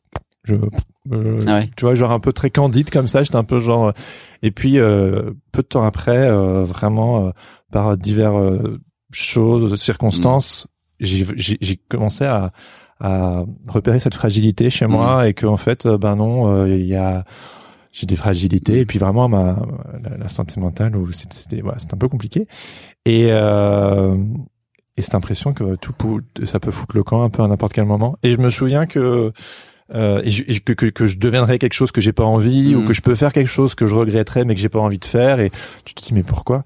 Et je me souviens que quand je suis tombé sur euh, phobie d'impulsion il y a deux ans et puis que je m'étais plongé dans le sujet j'étais genre euh, ah et en effet il disait que souvent c'est des personnes qui au final ben ils ont juste la peur de, de ça mais en fait ils genre mm. pour, pourquoi le, pourquoi elles le feraient quoi? Mm. et ça pourrait la vie quand même quoi Ouais carrément. Bah en fait euh, ouais bah en fait je je ouais je vois exactement ce que tu dis. Bah en fait aussi, je pense que je sais plus ce que je voulais dire. J'avais un truc à dire par rapport à ça, mais euh, j'ai l'impression que qu'en fait oui, ce qui est ce qui ce qui enfin ce qui permet un peu de sortir de ça, c'est vraiment de se rendre compte que que c'est euh, qu'en fait ça ça n'arrive pas quand on est dans cette situation là quoi. Ouais, ouais, ouais.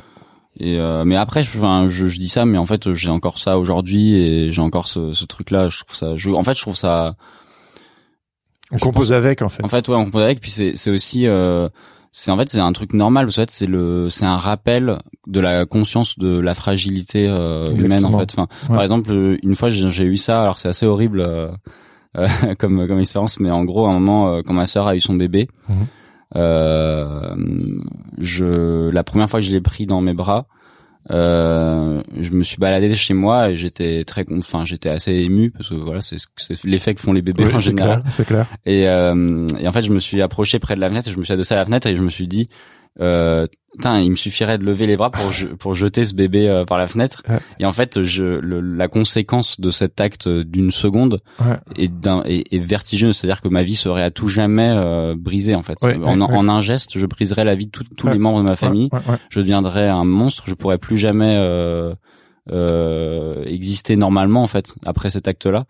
Et et ça m'a terrifié. J'ai eu vraiment un vertige où j'ai dû m'asseoir en fait parce que j'avais j'ai dû fermer la fenêtre et tout comme si ça pouvait arriver. Ouais.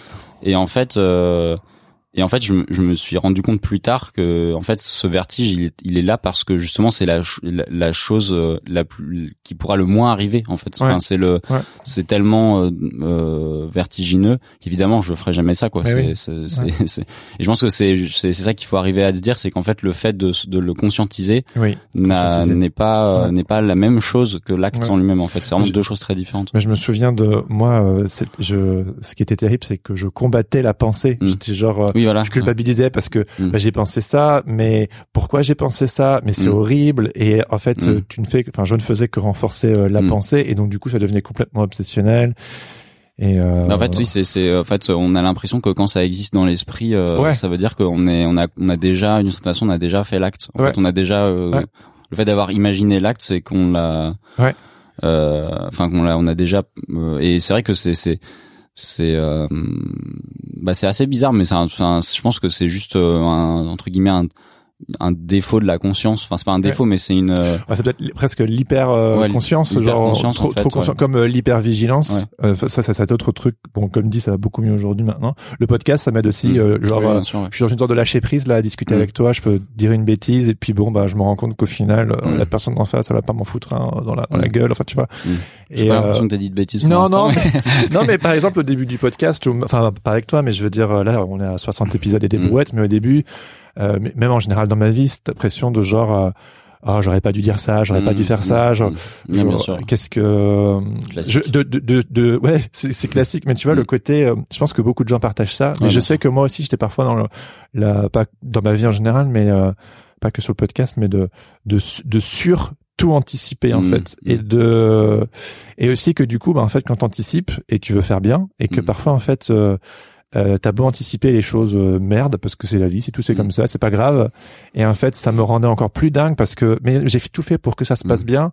Et eh ben non, mais c'est tout, c'est comme ça. Et donc du coup, mm. moi j'ai appris à merder sans empirer, tu sais. Ouais. Et euh, et donc voilà de ce truc de de tout border. On, en parlait tout à l'heure, euh, le moment présent comme pour le plaisir ou quoi que ce soit. C'est je suis un petit peu plus genre ben il se passera ce qui se passera et puis puis puis c'est c'est notre humanité partagée et puis c'est tout. C'est bien sûr. Et puis en fait, je pense qu'en plus ça veut dire, euh, enfin moi dans mon cas, euh, justement, je suis quelqu'un qui a très peur euh, de que les choses se passent mal en fait. ouais, j'imagine. j'ai j'ai j'essaye j'ai toujours j'essaye vraiment d'être une bonne personne dans ma vie ou dans la dans mon rapport aux autres enfin j'essaie de pas faire trop de mal en tout cas aux gens avec qui je j'ai j'ai beaucoup de j'ai beaucoup l'appréhension de faire du mal ou de pareil. je suis pas du tout quelqu'un euh, de Mal faire et faire mal. Ouais. Moi, c'est vraiment un Oui, truc. ça, euh, j'ai j'ai pas enfin par exemple j'ai des amis qui sont pas d'ailleurs pas du tout forcément des mauvaises personnes mais qui ont pas du tout ce, qui se posent pas spécialement cette question là ou qui par exemple qui après une conversation ne repassent pas en boucle la conversation Ah ouais. en se demandant euh, s'ils ont blessé l'autre ou si ouais, voilà ouais. et en fait je pense que quand même ça ça veut dire qu'on qu'on enfin si on fait on est attentif à ça je je je me rassure entre guillemets en me disant que bah ça veut dire que que ça ça importe pour moi et que de fait c'est Ah oui. très peu risqué Ouais. que je que je fasse le mal en fait même Ouais. si Ou malgré toi. même si ouais, voilà même si euh, on sait jamais on peut pas savoir de quoi est fait le futur mais je j'ai j'ai l'impression que c'est c'est c'est lié au fait qu'on qu'on justement qu'on soit dans cette appréhension là et faut arriver vraiment ouais à se à différencier effectivement le le- l'exercice de pensée la projection de des actions Et t'acceptes que parfois t'es pas une bonne personne? Euh, ben je oui bah, ça ça arrive euh, certainement. Après je je je suis assez euh, comment dire j'essaye de de pas trop me me culpabiliser et tout mais je honnêtement je enfin je j'essaie vraiment de de pas enfin c'est c'est totalement possible que je n'ai pas été une bonne personne pour quelqu'un ou dans une situation mais hum, j'en ai pas j'en ai pas eu moi-même le sentiment ou j'en ai pas eu l'impression Ouais. du coup ça sera à cette personne de, de me le dire si c'est Ouais. déjà arrivé mais Ouais.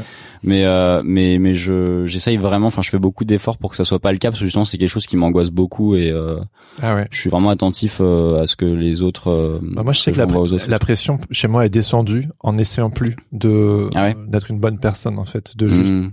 être dans mon humanité. Et puis, bah, je veux dire, euh, je suis quoi. Mm. Et puis par moment, euh, parce que je sais que je me mettais vraiment une pression. Bon, je sais, on se partage nos, Mm. nos vies là et tout, Ah mais, ouais, de mais euh, ouais, je sais, je me suis beaucoup mis la pression en mode je peux pas faire de mal à l'autre. C'était vraiment une grosse, euh, Mm. presque un interdit en fait. Euh, et, et je me rappelle un jour, c'était mon, mon thérapeute qui m'a dit mais est-ce que tu peux accepter que voilà, euh, tu peux être une menace pour cette personne alors que moi j'étais genre mais c'est pas du tout ce que ce que je- et en fait d'accepter que bah peut-être pour certaines personnes euh, ben Mm. oui enfin c'est Mm. ou juste de passer par cette case que si euh, par exemple euh, si, si je merde euh, dans mon couple ah ben ben ma chérie parfois elle est genre mais mais c'est pas grave enfin je, genre c'est presque Mm. pire que t'essaies toujours de rattraper le truc que en fait c'est genre bah, c'est tout t'as merdé c'est bon on, on s'en fout on passe par au dessus quoi. Enfin bref, je sais que que je te partage ça que que moi la, la pression elle, je je j'essaie plus de d'être la meilleure version de moi-même. Mm. Et en fait, ce qui est marrant, c'est que en essayant plus, la pression descend et donc du coup en fait, je suis plus agréable à vivre, je suis moins Ah je oui, suis moins ouais. anxieux et euh, j'essaie plus de rattraper Mm. le truc ou de Mm. tout justifier ou de des trucs Ouais, comme ça. c'est vrai. Ouais, oui, je pense effectivement. euh, bah après, je, je pense qu'il y a un petit peu un un juste milieu à obtenir parce que, enfin, comme dans, dans tout, mais je pense que si on si si on est juste euh, dans l'idée de, je pense que c'est quand même utile euh, de de se demander euh, si nos actes ont des conséquences ou Ah pas. bah c'est sûr, ça se responsabiliser. Euh, Enfin, ouais. c'est voilà, c'est, enfin pour moi, c'est, je pense qu'il faut, enfin, c'est, c'est un peu obvious ce que je dis, mais, mais effectivement, je, je, je suis pas, enfin, je pense que j'arrive à quand même être, euh, je suis pas obsessionnel sur l'idée, je veux pas être la meilleure personne sur terre et tout, mais ouais. j'essaie surtout en fait de pas, de pas, en, en fait, euh, j'ai un peu cette, cette envie. Euh, sur ces penches, c'est aussi lié un peu au réchauffement climatique et aux problématiques de, du futur, tout ça, mais de Ouais. d'arriver à à ce que mon passage sur Terre n'ait pas trop d'influence négative sur quoi que ce soit. C'est-à-dire, c'est Ouais. même pas l'idée d'être une bonne personne. C'est pas Mhm. euh, genre l'idée d'être un d'être un Gandhi ou un enfin une personne qui euh, qui est euh, euh, qui est incroyable ou qui a apporté vraiment. C'est c'est juste le fait de d'arriver en fait à simplement euh, être là et puis pas trop euh, causer de, de, de, de problèmes. euh, C'est plus ça. Ouais. C'est pas c'est pas un truc vraiment de perfectionniste. C'est plus un truc de, de de philosophie de vie où je me dis bah en fait euh, et ça me ça me rend euh, ça m'apaise en fait de me dire euh, j'ai j'ai j'ai évité de d'être trop d'être de, de, de poser trop de problèmes. Ouais. Après, je sais pas, t'as peut-être raison euh, sur le, mais en fait, je pense que c'est c'est un peu, enfin, c'est c'est vrai ce que tu dis, puis Ouais. c'est un peu entre Ah les ouais, deux, non, c'est un sûr. mélange en je fait. partageais euh, moi euh, comment est-ce que Mm. l'hypervigilance et le Ouais, ça t'a euh, permis de lâcher prise dessus. Ouais, ok. Ouais, mais c'est exactement ça. Mais pour moi, c'est hyper Mm. dur. hein. Le lâcher Ouais, le prise. lâcher prise. Ouais, Euh, moi, je suis, pareil, je suis bah, un peu moi un contrôle freak. ouais, ouais pour- aussi, Euh, pareil.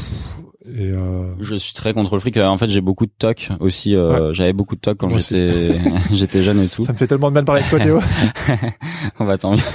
Moi aussi, c'est agréable. Bah du coup, je ouais, c'est vrai que j'étais j'avais beaucoup beaucoup de toc quand j'étais euh, quand j'étais petit. Par exemple, je je rangeais tout. De... Enfin là, par exemple, là, c'est c'est pas c'est les, les, les auditeurs ne le voient pas, mais le ah, livre, le livre, je l'ai mis un peu de travers. Ouais, ouais.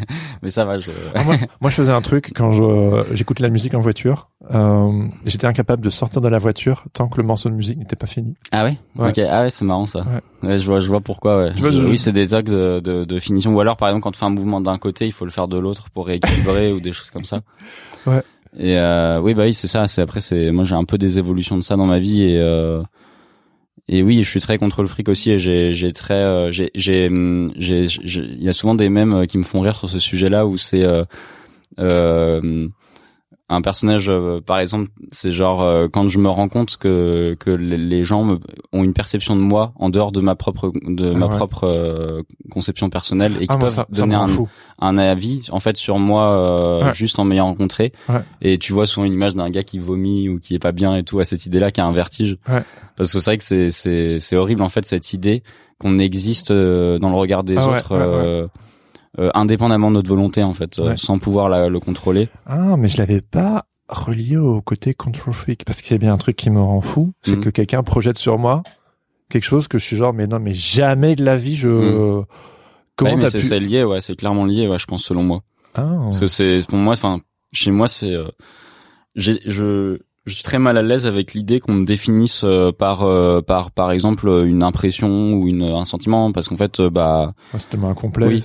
par exemple, il y a un truc qui me, qui me perturbe vachement et qu'on me dit souvent, c'est que j'ai des sourcils un petit peu froncés euh, naturellement. ok Enfin, j'ai les sourcils qui, ça te rend un peu ont- sévère du ils coup ont tendance à aller vers l'intérieur.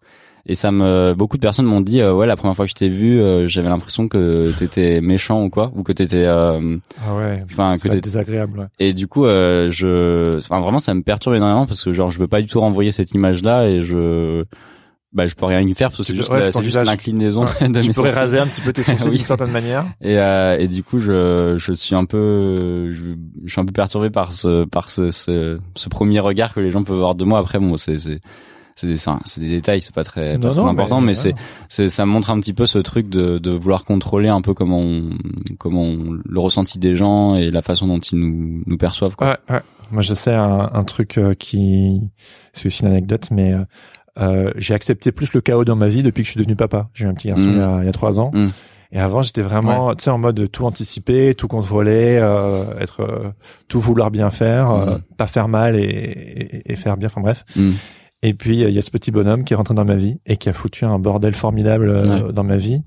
Heureusement qu'il est mignon parce que ça aide euh, à Mm. faire. euh, Mm. et, et je sais que pour moi, dans mon histoire, euh, voilà, le, le, le chaos s'est invité. Mm. Enfin, Oui, ça t'oblige à lâcher prise en fait, t'as Ouais. plus le choix quoi. ouais, exactement. Et, euh, et là, euh, d'ici quelques semaines, il y a le numéro 2 qui arrive, donc pour un Mm.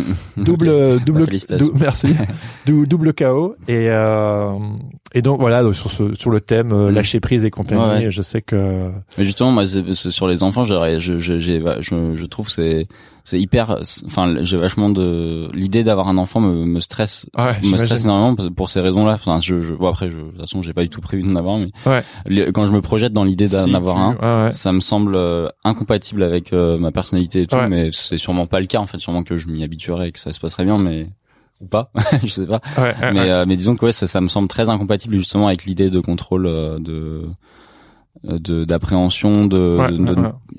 de puis surtout en fait ce qui est ce qui doit être vertigineux et, et à la fois passionnant et terrifiant c'est le l'idée qu'en fait on façonne entièrement euh, enfin pas en façonne Ah oui, pas non. entièrement Non, parce non, mais c'est vertigineux, t'as raison. hein. la, la, la, la personne a quand même une indépendance, mais ça va, en fait, tout ce qu'on lui dit, tout ce qu'on lui fait, tout ce qu'on va avoir une influence Ah ouais. euh, d'une façon ou d'une autre. tu sur, fais une euh, connerie parce que t'en fais des conneries oui, euh, et là tu oui. te dis ça y est je l'ai marqué au fer rouge pour toute sa vie je suis un, pa- un parent horrible et Ouais, tout c'est ça. Ouais. Et là, ça, c'est très compliqué. Ouais, t'as d'autres parents qui te disent hey chill ça va. Ouais. en fait euh, Oui, ben en fait, oui. En plus, c'est pas, c'est pas forcément vrai. Enfin, c'est comme d'habitude. Il y a une, la vérité se trouve un petit peu entre, euh, entre les deux. et puis les choses que par exemple comme toi tu pourrais ressentir avec tes angoisses ou quoi et puis Mm. tu te rends compte que les autres ils sont genre ben Théo en fait euh, ça Mm. va chill quoi en fait tout va bien Ouais, ouais, bien sûr. Ouais. c'est sûr. mais ouais ouais cool cool trop bien donc euh, tout ça donc euh, le, le passage flip mais il y a aussi euh, t'as sorti une autre BD le Mm. spectateur Ouais. euh, que j'ai lu Et euh, donc, y a carrément une autre expérience. Mm. Alors, euh, ça calme direct. Hein. Mm. Moi, j'ai fini la BD, j'étais genre, ok. Et est-ce que tu pourrais, est-ce que tu pourrais nous en parler? Ouais, bah en fait, euh, le spectateur, c'est une bande dessinée que j'ai commencé il y a très longtemps en fait. C'était même avant l'homme le plus fait du monde. Enfin, l'idée est venue avant l'homme le plus fait du monde. Et euh, donc il y a deux trois ans. Et euh, et puis j'ai mis un peu de temps à l'écrire, j'ai mis un peu de temps à la dessiner parce qu'elle est assez longue, c'est un gros pavé. Quand Ah même. ouais, ouais, c'est impressionnant. Hein. Et euh, merci. Et, et en fait, euh, c'est c'est une BD euh, qui est très sensorielle, je pense. Enfin, que j'ai essayé de rendre très sensorielle, très. euh, c'est vraiment l'illustration d'un sentiment euh, que j'ai depuis petit, euh, qui est ce sentiment du spectateur, un peu de de, de, de voir la vie passer euh, sans pouvoir vraiment avoir une influence et qui est T'as eu cette est- impression-là, petit? Euh, bah toujours. Ah, Euh, encore aujourd'hui je l'ai un peu moins parce que du coup j'ai un peu plus euh, ce- d'in- d'influence sur euh, ma vie et les événements en- avec le dessin tout ça avec le, le la BD et tout ça. Ouais. mais euh, mais j'ai quand même encore ce sentiment et je pense que c'est même plus beaucoup plus global que ça ça ne concerne pas que moi. C'est un sentiment un peu générationnel euh, lié au à la, la, la naissance d'internet euh, et la, sa présence importante dans nos vies qui fait qu'on est spectateur permanent de, du monde Ouais. sans Ah oui, avoir vraiment de, de contrôle dessus Mhm. je pense qu'avant avec les, les journaux et les les médias de, les médias d'avant internet c'était quand même moins évident euh, cette impression d'être en permanence euh, en train de recevoir de l'information Ouais, ouais. sans pouvoir interagir avec euh, cette euh, ce qu'on ce qu'on ce qu'on reçoit et euh, et puis euh, aussi euh, ce sentiment en fait que qu'à la fois on a on a du en fait c'est c'est ce paradoxe entre le fait que internet ou la nous donne du pouvoir Mhm. et en même temps c'est pas du pouvoir en fait c'est rien enfin c'est juste euh, des choses qu'on a l'impression c'est du pouvoir qu'on a l'impression d'avoir et euh, et du coup ça c'est ça pour moi ça caractérise euh, notre euh, notre génération enfin ma génération euh, moi je suis un peu entre les la la, la milléniale et, et, et- et Z même si ça veut pas dire grand chose je trouve Là, mais- t'as 27 ans, c'est ça? Euh, non j'ai 26 26, ok. Ouais, ouais. Et euh, je suis un peu dans cet entre-deux, mais je pense que, enfin, je me sens quand même un petit peu plus proche de la génération Z parce que je suis vraiment né avec Internet et tout, donc euh, Ouais. je, je je suis né euh, avec euh, la le fait de pouvoir aller sur Internet. euh, Avec depuis- MSN, t'as connu Oui, oui, MSN tout ça. Et euh, et du coup, c'est vrai que hum, j'ai ce truc-là, je pense, de de de pas d'être euh, enfin ce sentiment en fait d'à la fois euh, de devoir faire tout enfin d'avoir un pouvoir dont je dois euh, me servir Ouais. pour euh, faire euh, le bien ou pour améliorer la situation de, dans laquelle euh, le monde se trouve. Et en même temps c'est un beau pouvoir. Je peux rien faire. Enfin concrètement je peux pas faire grand chose même si on peut à faire ta hauteur, à ma hauteur je peux en faire. Mais je veux dire c'est c'est quand même un leurre euh, par rapport au sentiment qui pro- qui est provoqué par ce, ce pouvoir potentiel. Et en même temps le voilà ce le fait que qu'en fait on en est conscient. Et donc c'est entre deux en fait euh, où on est on- conscient de de d'être seulement des spectateurs euh, je trouve ça un sentiment très angoissant qui qui fait qu'on qu'on qu'on est comme en train d'observer une sorte de télé-réalité mais dont on fait plus ou moins partie où on est un peu extérieur en même temps on est dedans. Enfin c'est Ouais. ce sentiment là un peu étrange euh, où il se passe des choses euh, euh, très enfin très marquantes euh, des changements de société très puissants des des des choses qui en fait et que ça ça ça se déroule à une vitesse folle. C'est-à-dire qu'il y a des des événements qui des Ah oui. bouleversements sans cesse en fait.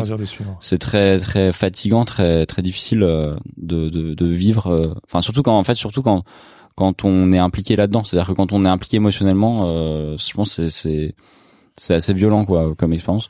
Et du coup euh, je- ce sentiment là de de euh, d'être sonné en fait par le réel Mm. j'avais envie de de trouver un moyen de le raconter en bande dessinée euh, sans que sans que ça soit écrit c'est-à-dire sans qu'il y ait une voix off qui raconte euh, alors en fait ce personnage il est pas bien parce qu'en fait euh, il il n'arrive pas à- voilà Ouais.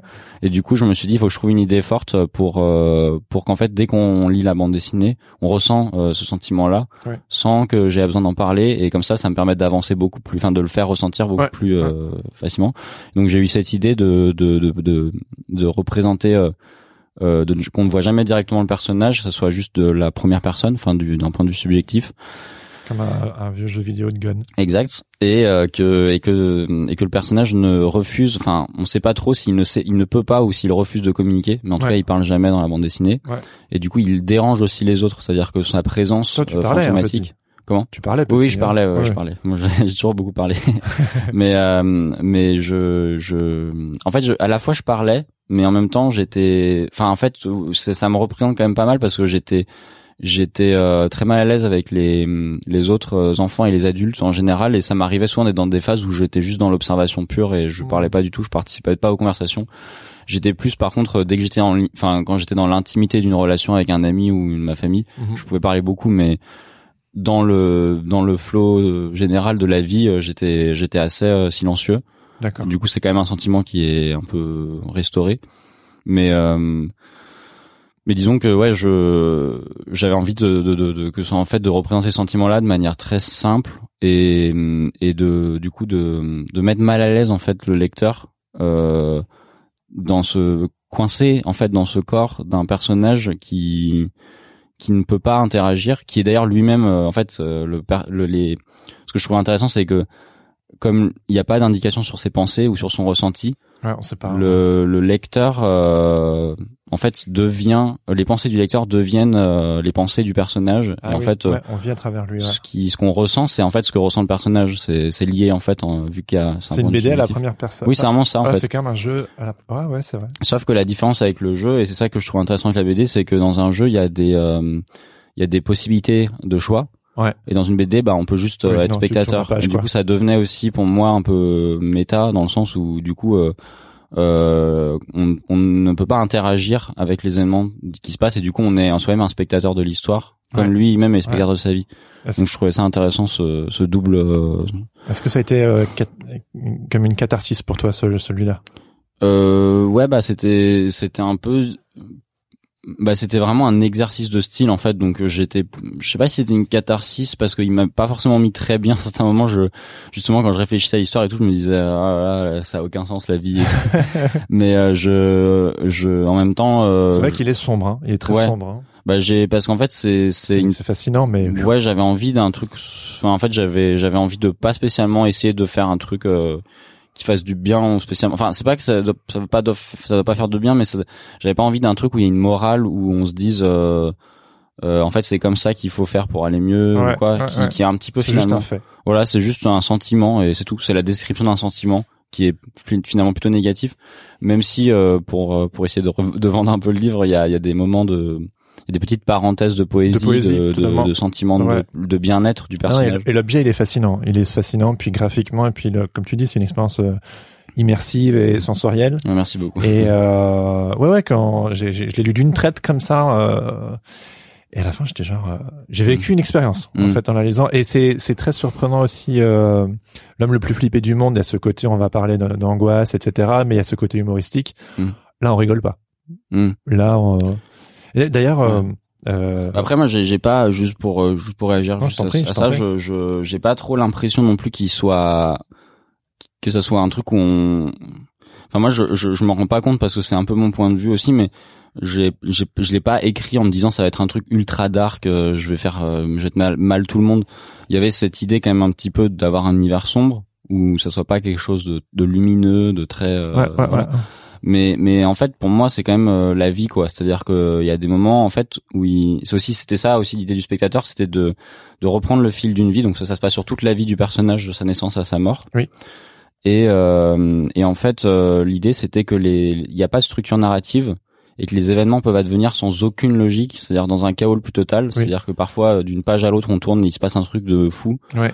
enfin dans la vie du personnage pas Ouais, l'échelle de la vie du personnage. Ouais. Et euh, et on peut rien faire enfin c'est comme dans la vie quand il se passe un truc comme ça c'est pas il y a pas euh, il y a pas une structure narrative qui nous prévient qu'il va Non. se passer ça parce qu'en fait euh, Ouais. en fait non il y a des choses qui qui arrivent et juste ça a aucun sens on est juste spectateur de ça et on est abasourdi par euh, ce qui se passe et en même temps des fois il se passe des trucs euh, positifs et euh, on s'y attendait pas non plus et voilà Ouais, ouais. en fait, j'ai quand même essayé de de- d'avoir ce- que ce soit pas non plus trop euh, que ce soit pas non plus un truc juste violent ou ou ou, ou dark euh, pour être dark, c'est juste euh, bah en fait sensible voilà, c'est juste un bah, après je sais pas si c'est réussi ou pas mais en tout cas l'idée c'est que c'était que sensible. C'est sensible. Oui, oui, euh, il est sensible. ah c'est gentil, merci beaucoup. Mais je disais que je sais pas si je je, je suis pas à 100% euh, sûr que la bande dessinée soit fonctionne bien et tout, mais euh, mais c'est c'est euh, C'est quoi les retours que t'as eu? Euh, j'ai eu des très bons retours en général sur cette BD là. Après, euh, honnêtement, dans la BD, euh, c'est assez rare euh, les mauvais retours. C'est pas un média qui est très très connu, il est très encouragé en général. Ouais. Et, euh, et c'est cool d'ailleurs. Et, et du coup, c'est assez rare d'être confronté à vraiment à des critiques extrêmement négatives d'une BD. En général, si la BD n'appela plus, les les les, les médias n'en parlent juste pas. Ah oui, c'est juste. euh. C'est assez rare. Enfin, j'ai pas d'exemple de bandes dessinées qui se sont fait défoncer euh, vraiment euh, comme ça. euh, Enfin, par la critique et tout. Par exemple, au cinéma, c'est le cas quand un film sort et qui, Ouais. Ça arrive des fois qu'il floppe ou qu'il se fasse euh, éclater par la critique. Mais euh, dans la BD, c'est un peu moins le cas. Après, c'est vrai que j'ai eu beaucoup de retours presse et c'était que des retours presse très positifs, donc ça m'a, ça m'a rassuré. Bah, D'ailleurs, euh, si je prends mon téléphone, c'est parce qu'en fait, le Sens Créatif est soutenu par euh, des des contributeurs sur Patreon, le Patate Club, c'est comme ça que ça s'appelle, Ok. le Patate Club. Et en fait, je, je, leur, je leur dis souvent en amont, euh, voilà, telle personne, telle personne a Mhm. passé sur le podcast, et si vous avez des questions. Hmm. euh, Ah ok. donc, euh, j'ai deux personnes qui sont fans de ton boulot, euh, qui avaient envie grave de te poser des questions. Ok. Donc, euh, j'ai Cool. quelques questions pour terminer. euh. Et justement, il y a euh, euh, quelqu'un qui demandait si euh, ton, ton roman graphique, Le Spectateur, avait été reçu euh, différemment par les libraires que ton recueil Instagram. Est-ce que ça t'a apporté une crédibilité différente ou est-ce que cela n'a rien changé? C'est une question Ouais. de Aurélie Kropp. Alors, euh, bah c'est alors je, je, je vois exactement euh, ce qu'elle veut dire. La question est intéressante. Euh, en fait, je peux pas trop le dire parce que c'est difficile de dire euh, quelle influence ça a eu euh, un truc parce qu'en fait c'est un peu euh, comment dire c'est il il y a apparemment un avant après c'est-à-dire je peux pas exactement dire mais en fait je pense qu'il y a quand même cette dualité dans la bande dessinée dans beaucoup de médias entre euh, les les euh, le les, tra- les travaux qui sont de l'ordre du, du grand public du populaire et les trucs un peu plus euh, bah, underground un peu plus euh, dans le dans, dans- avec un aspect un peu plus euh, Indé, euh, indé etc ouais. et euh, démarche d'auteur. ouais démarche d'auteur etc et je suis un petit peu mal à l'aise par rapport à ça parce que je trouve que enfin je trouve que c'est toujours euh, une mauvaise idée de, de créer quelque chose pour aller dans une catégorie ou dans un sens Ouais. dans le sens de quelque chose euh, mais en même temps euh, c'est vrai que on peut j'y ai pensé en faisant le spectateur c'est je me suis dit ça va être quelque chose qui s'adresse peut-être plus à un public de personnes qui lisent déjà de la bande dessinée ou Ouais. qui ont envie d'une expérience de bande dessinée un peu particulière Ouais. et euh, et en même temps, euh, j'ai essayé quand même que ça soit un truc où, bah, en fait, mes lecteurs de L'Homme fait du monde puissent euh, avoir envie de le lire et prendre, se prendre au récit. C'est pas Ouais. quelque chose d'élitiste euh, où il y a vraiment que des refs à la BD, euh, que des, enfin, Ouais, non. enfin, j'ai essayé de, de, de faire un truc un peu grand public aussi, mais je, je pense oui. Après, bah, en fait, je l'ai ressenti surtout dans les retours euh, critiques et tout que c'est, c'est une BD qui a été plus euh, lue par des, euh, des spécialistes de la bande dessinée ou des, ou des médias plus, euh, on va dire spécialisé. plus plus spécialisé ou même parfois plus euh, plus intellectuel entre guillemets Enfin, j'ai eu par exemple j'ai je suis passé dans Télérama dans, dans des, dans des trucs un peu plus bas que j'avais pas forcément l'habitude de L'homme le plus flippé du monde n'était jamais passé en télé. non par contre le, le gentilheur qui était passé je crois mais c'était pas aussi là j'ai vraiment eu un portrait dans Télérama et tout enfin c'était plutôt cool euh, Ah ouais, c'est stylé.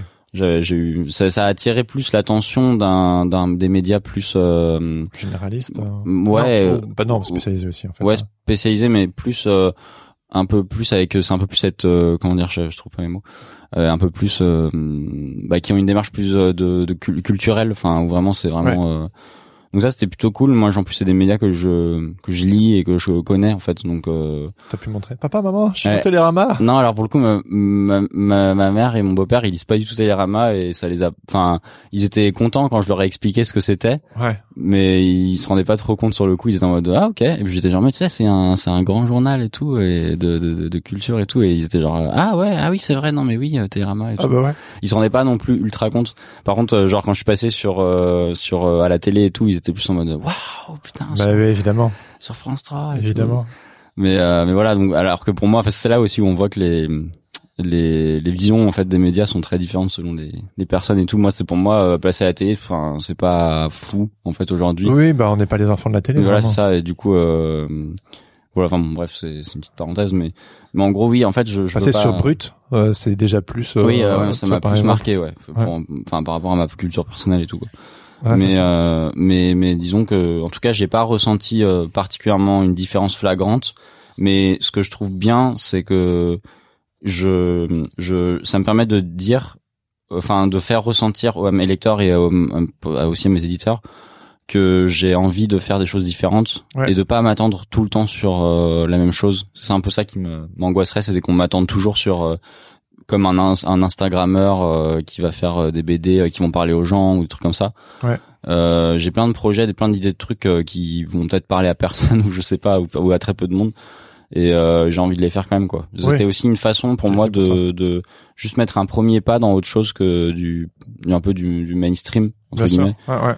Et, euh, et voilà, c'était agréable pour moi d'avoir d'avoir cette idée-là, même si euh, voilà, on verra. Ouais, ouais et puis j'ai ça n'a pas forcément changé ta, démarche de faire le spectateur parce que si j'ai bien compris, tu avais déjà démarré cette BD euh, hmm. avant le, plus flippé du monde, donc du coup. ouais non, c'est toujours été, j'ai toujours eu envie, euh, j'ai toujours été lecteur en fait de, de bande dessinée un peu euh, alternative et tout, donc c'était c'était pas complètement aberrant euh, que je fasse ça d'un coup. Euh, enfin, c'était une chose que j'avais envie d'essayer aussi, d'expérimenter. Ouais, d'accord.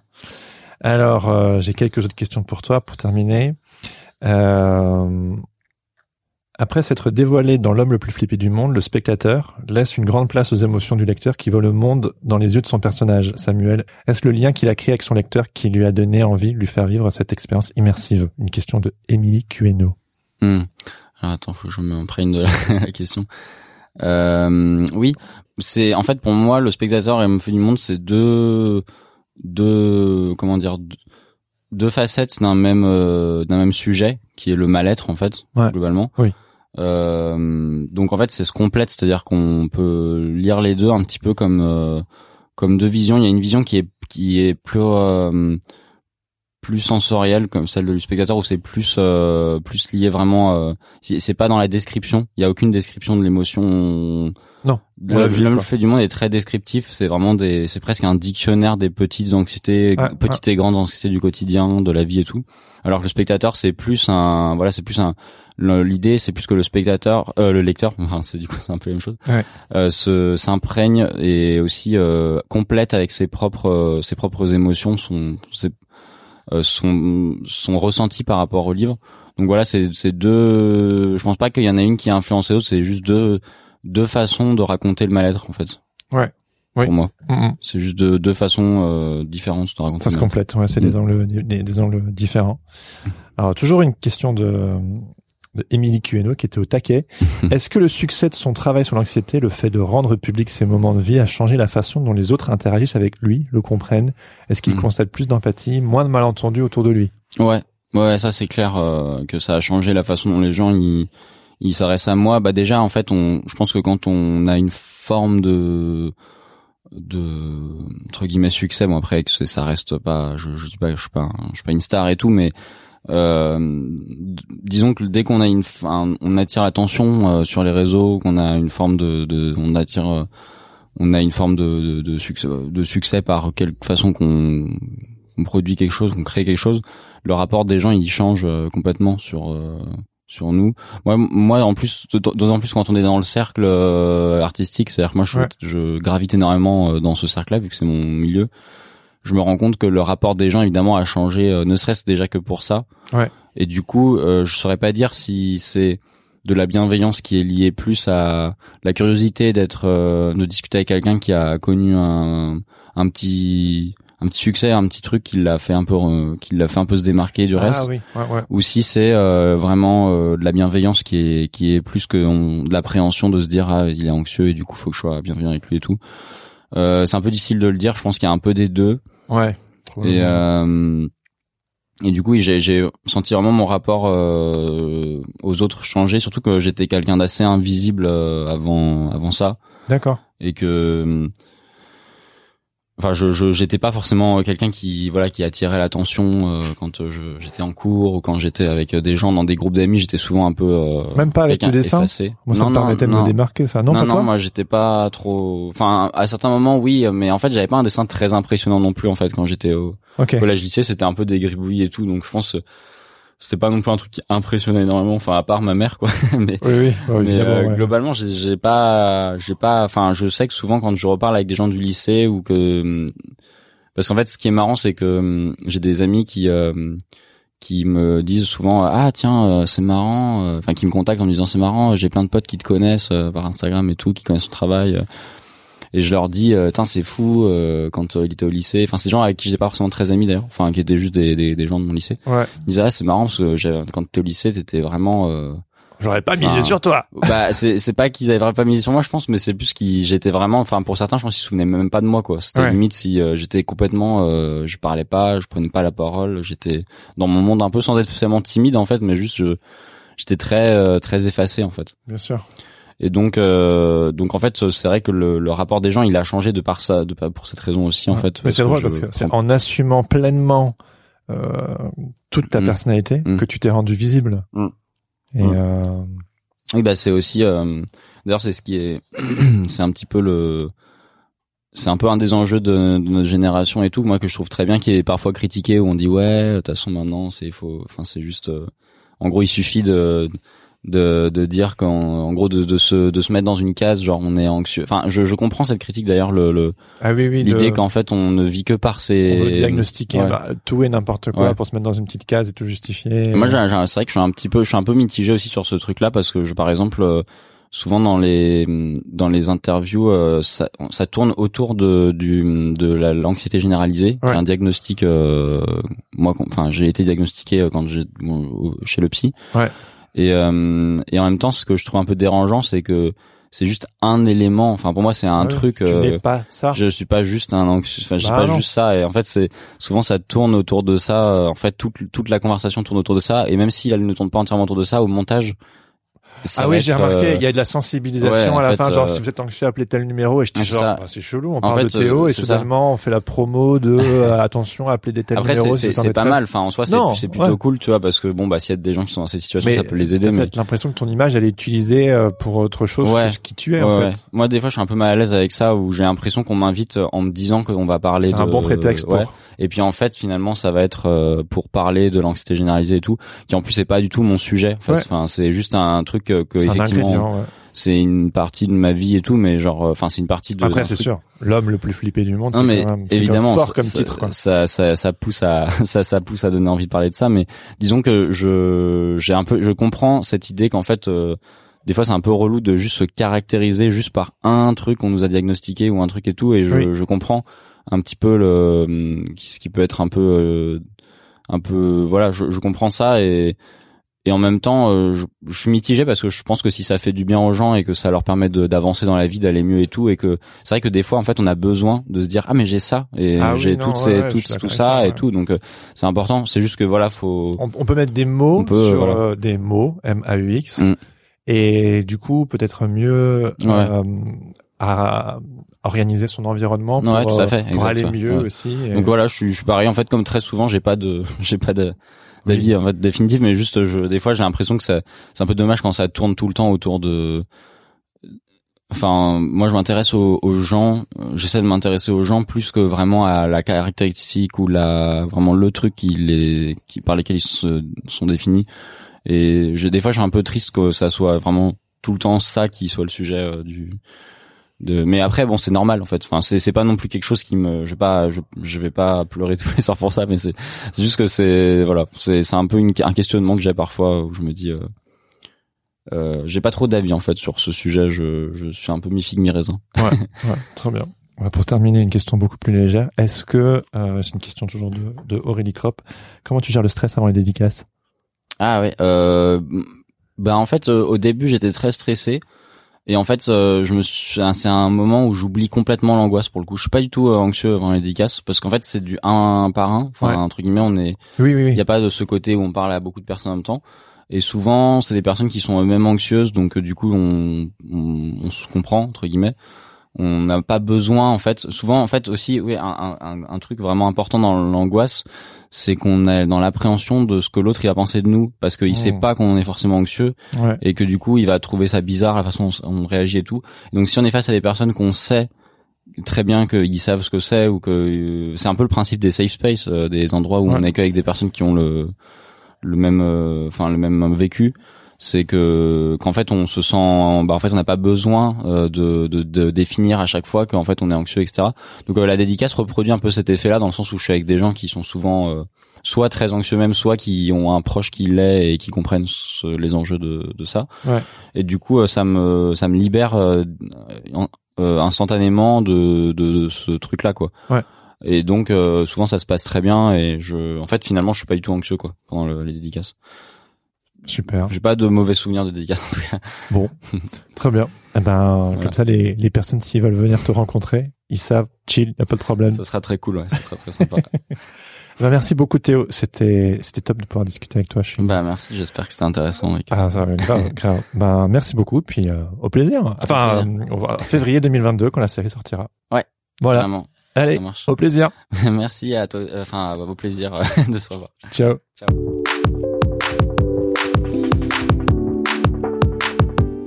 C'était ma discussion avec Théo Grosjean. Merci Théo pour ton temps. Je suis ravi d'avoir pu discuter avec toi lors de ton dernier passage à Paris. Si cet épisode vous a plu, n'hésitez pas à le dire à Théo en le suivant sur Instagram ou en achetant l'une de ses bandes dessinées. Pour sûr, le sujet vous parlera d'une manière ou d'une autre. Et maintenant, il est temps d'écouter le témoignage de Clémence de Bézombe qui aimerait vous dire deux mots au sujet du Patate Club et du Patreon. Salut je m'appelle Clémence de Besombe, je suis illustratrice et je fais partie du Patate Club, le Patreon de Sens Créatif. Je soutiens financièrement Jérémy sur Patreon parce que son travail à travers ce podcast m'a énormément inspiré et m'a apporté des tonnes de conseils pour avancer. Le Patate Club, c'est une communauté de créatifs qui s'est créée autour de ce podcast, rassemblée par un esprit d'entraide et l'envie de donner du sens à leur métier. Je suis heureuse d'en faire partie parce que cela m'a permis de rencontrer des créatifs hyper inspirants, très généreux et qui vivaient les mêmes problématiques que moi. Quand on est freelance, c'est essentiel de trouver sa tribu. Les participations débutent à 2 euros par épisode et cela vous donne accès à des rencontres, des échanges privilégiés avec les membres du Patate Club et des ateliers de formation. Sans oublier le Patate Club Podcast, un podcast bimensuel et exclusivement accessible pour les Patreons, enregistré en duo avec Laurent Bazar, avec le débrief du dernier épisode de Sens Créatif, les sujets abordés sur le Discord et les coulisses du podcast. Pour en savoir plus, rendez-vous sur patreon.com slash Sens Créatif Podcast. Sens Créatif, c'est aussi une communauté bienveillante de créatifs qui s'encouragent et échangent sur la plateforme Discord qui est gratuite et ouverte à tous. Le Discord, c'est un peu la machine à café du Patate Club. On s'y retrouve pour échanger sur nos boulots en cours, poser des questions pratiques ou existentielles et brainstormer sur des projets collectifs. Par exemple, une expo collective et une grande fresque qui seront réalisées au mois de décembre à Paris. On a même créé un collectif à visée professionnelle, le collectif Patate, au sein duquel on assure la promotion des uns des autres. Bref, pour rejoindre le Patate Club ou le Discord, retrouvez les liens dans les notes de cet épisode. À bientôt! Si cette interview vous a plu, n'hésitez pas à en parler à vos amis, à mettre un commentaire ainsi que 5 étoiles sur Apple Podcast. C'est le meilleur moyen de faire connaître Sens Créatif. Pour ne plus jamais louper un épisode, pensez également à vous abonner sur vos applications de podcast, à me suivre sur les réseaux sociaux ou à rejoindre la newsletter du podcast. À partir de maintenant d'ailleurs, c'est mon buddy Laurent Bazar qui s'en occupe et qui développera pour vous, chers lecteurs, toutes les deux semaines, un feuilleton passionnant autour d'un concept qui lui est cher, à savoir le boxon créatif. Si vous aimez les arts martiaux, la philosophie et la pop culture, si j'étais vous, je m'abonnerais sans plus tarder. Vous trouverez d'ailleurs toutes les infos ainsi que les notes de chaque épisode sur senscreatif.fr. Je termine en remerciant mon ami Adrien Guy pour l'habillage sonore de ce podcast. Allez jeter un œil sur ses réseaux sociaux at Adrien Guy Musique ou écouter ses morceaux sur sa page SoundCloud. Sur ce, je ne vous donne pas rendez-vous dans deux semaines car d'ici quelques jours, je vais devenir papa pour la deuxième fois. Et oui. Donc le podcast va faire une petite pause. Je vous retrouve la semaine prochaine pour les petites annonces du mois de novembre avec Laurent Bazar. Et le podcast reprendra officiellement du service le 22 novembre avec un épisode un petit peu spécial. Je n'en dis pas plus. En attendant, bonne semaine à tous et surtout, restez créatifs. Ciao ciao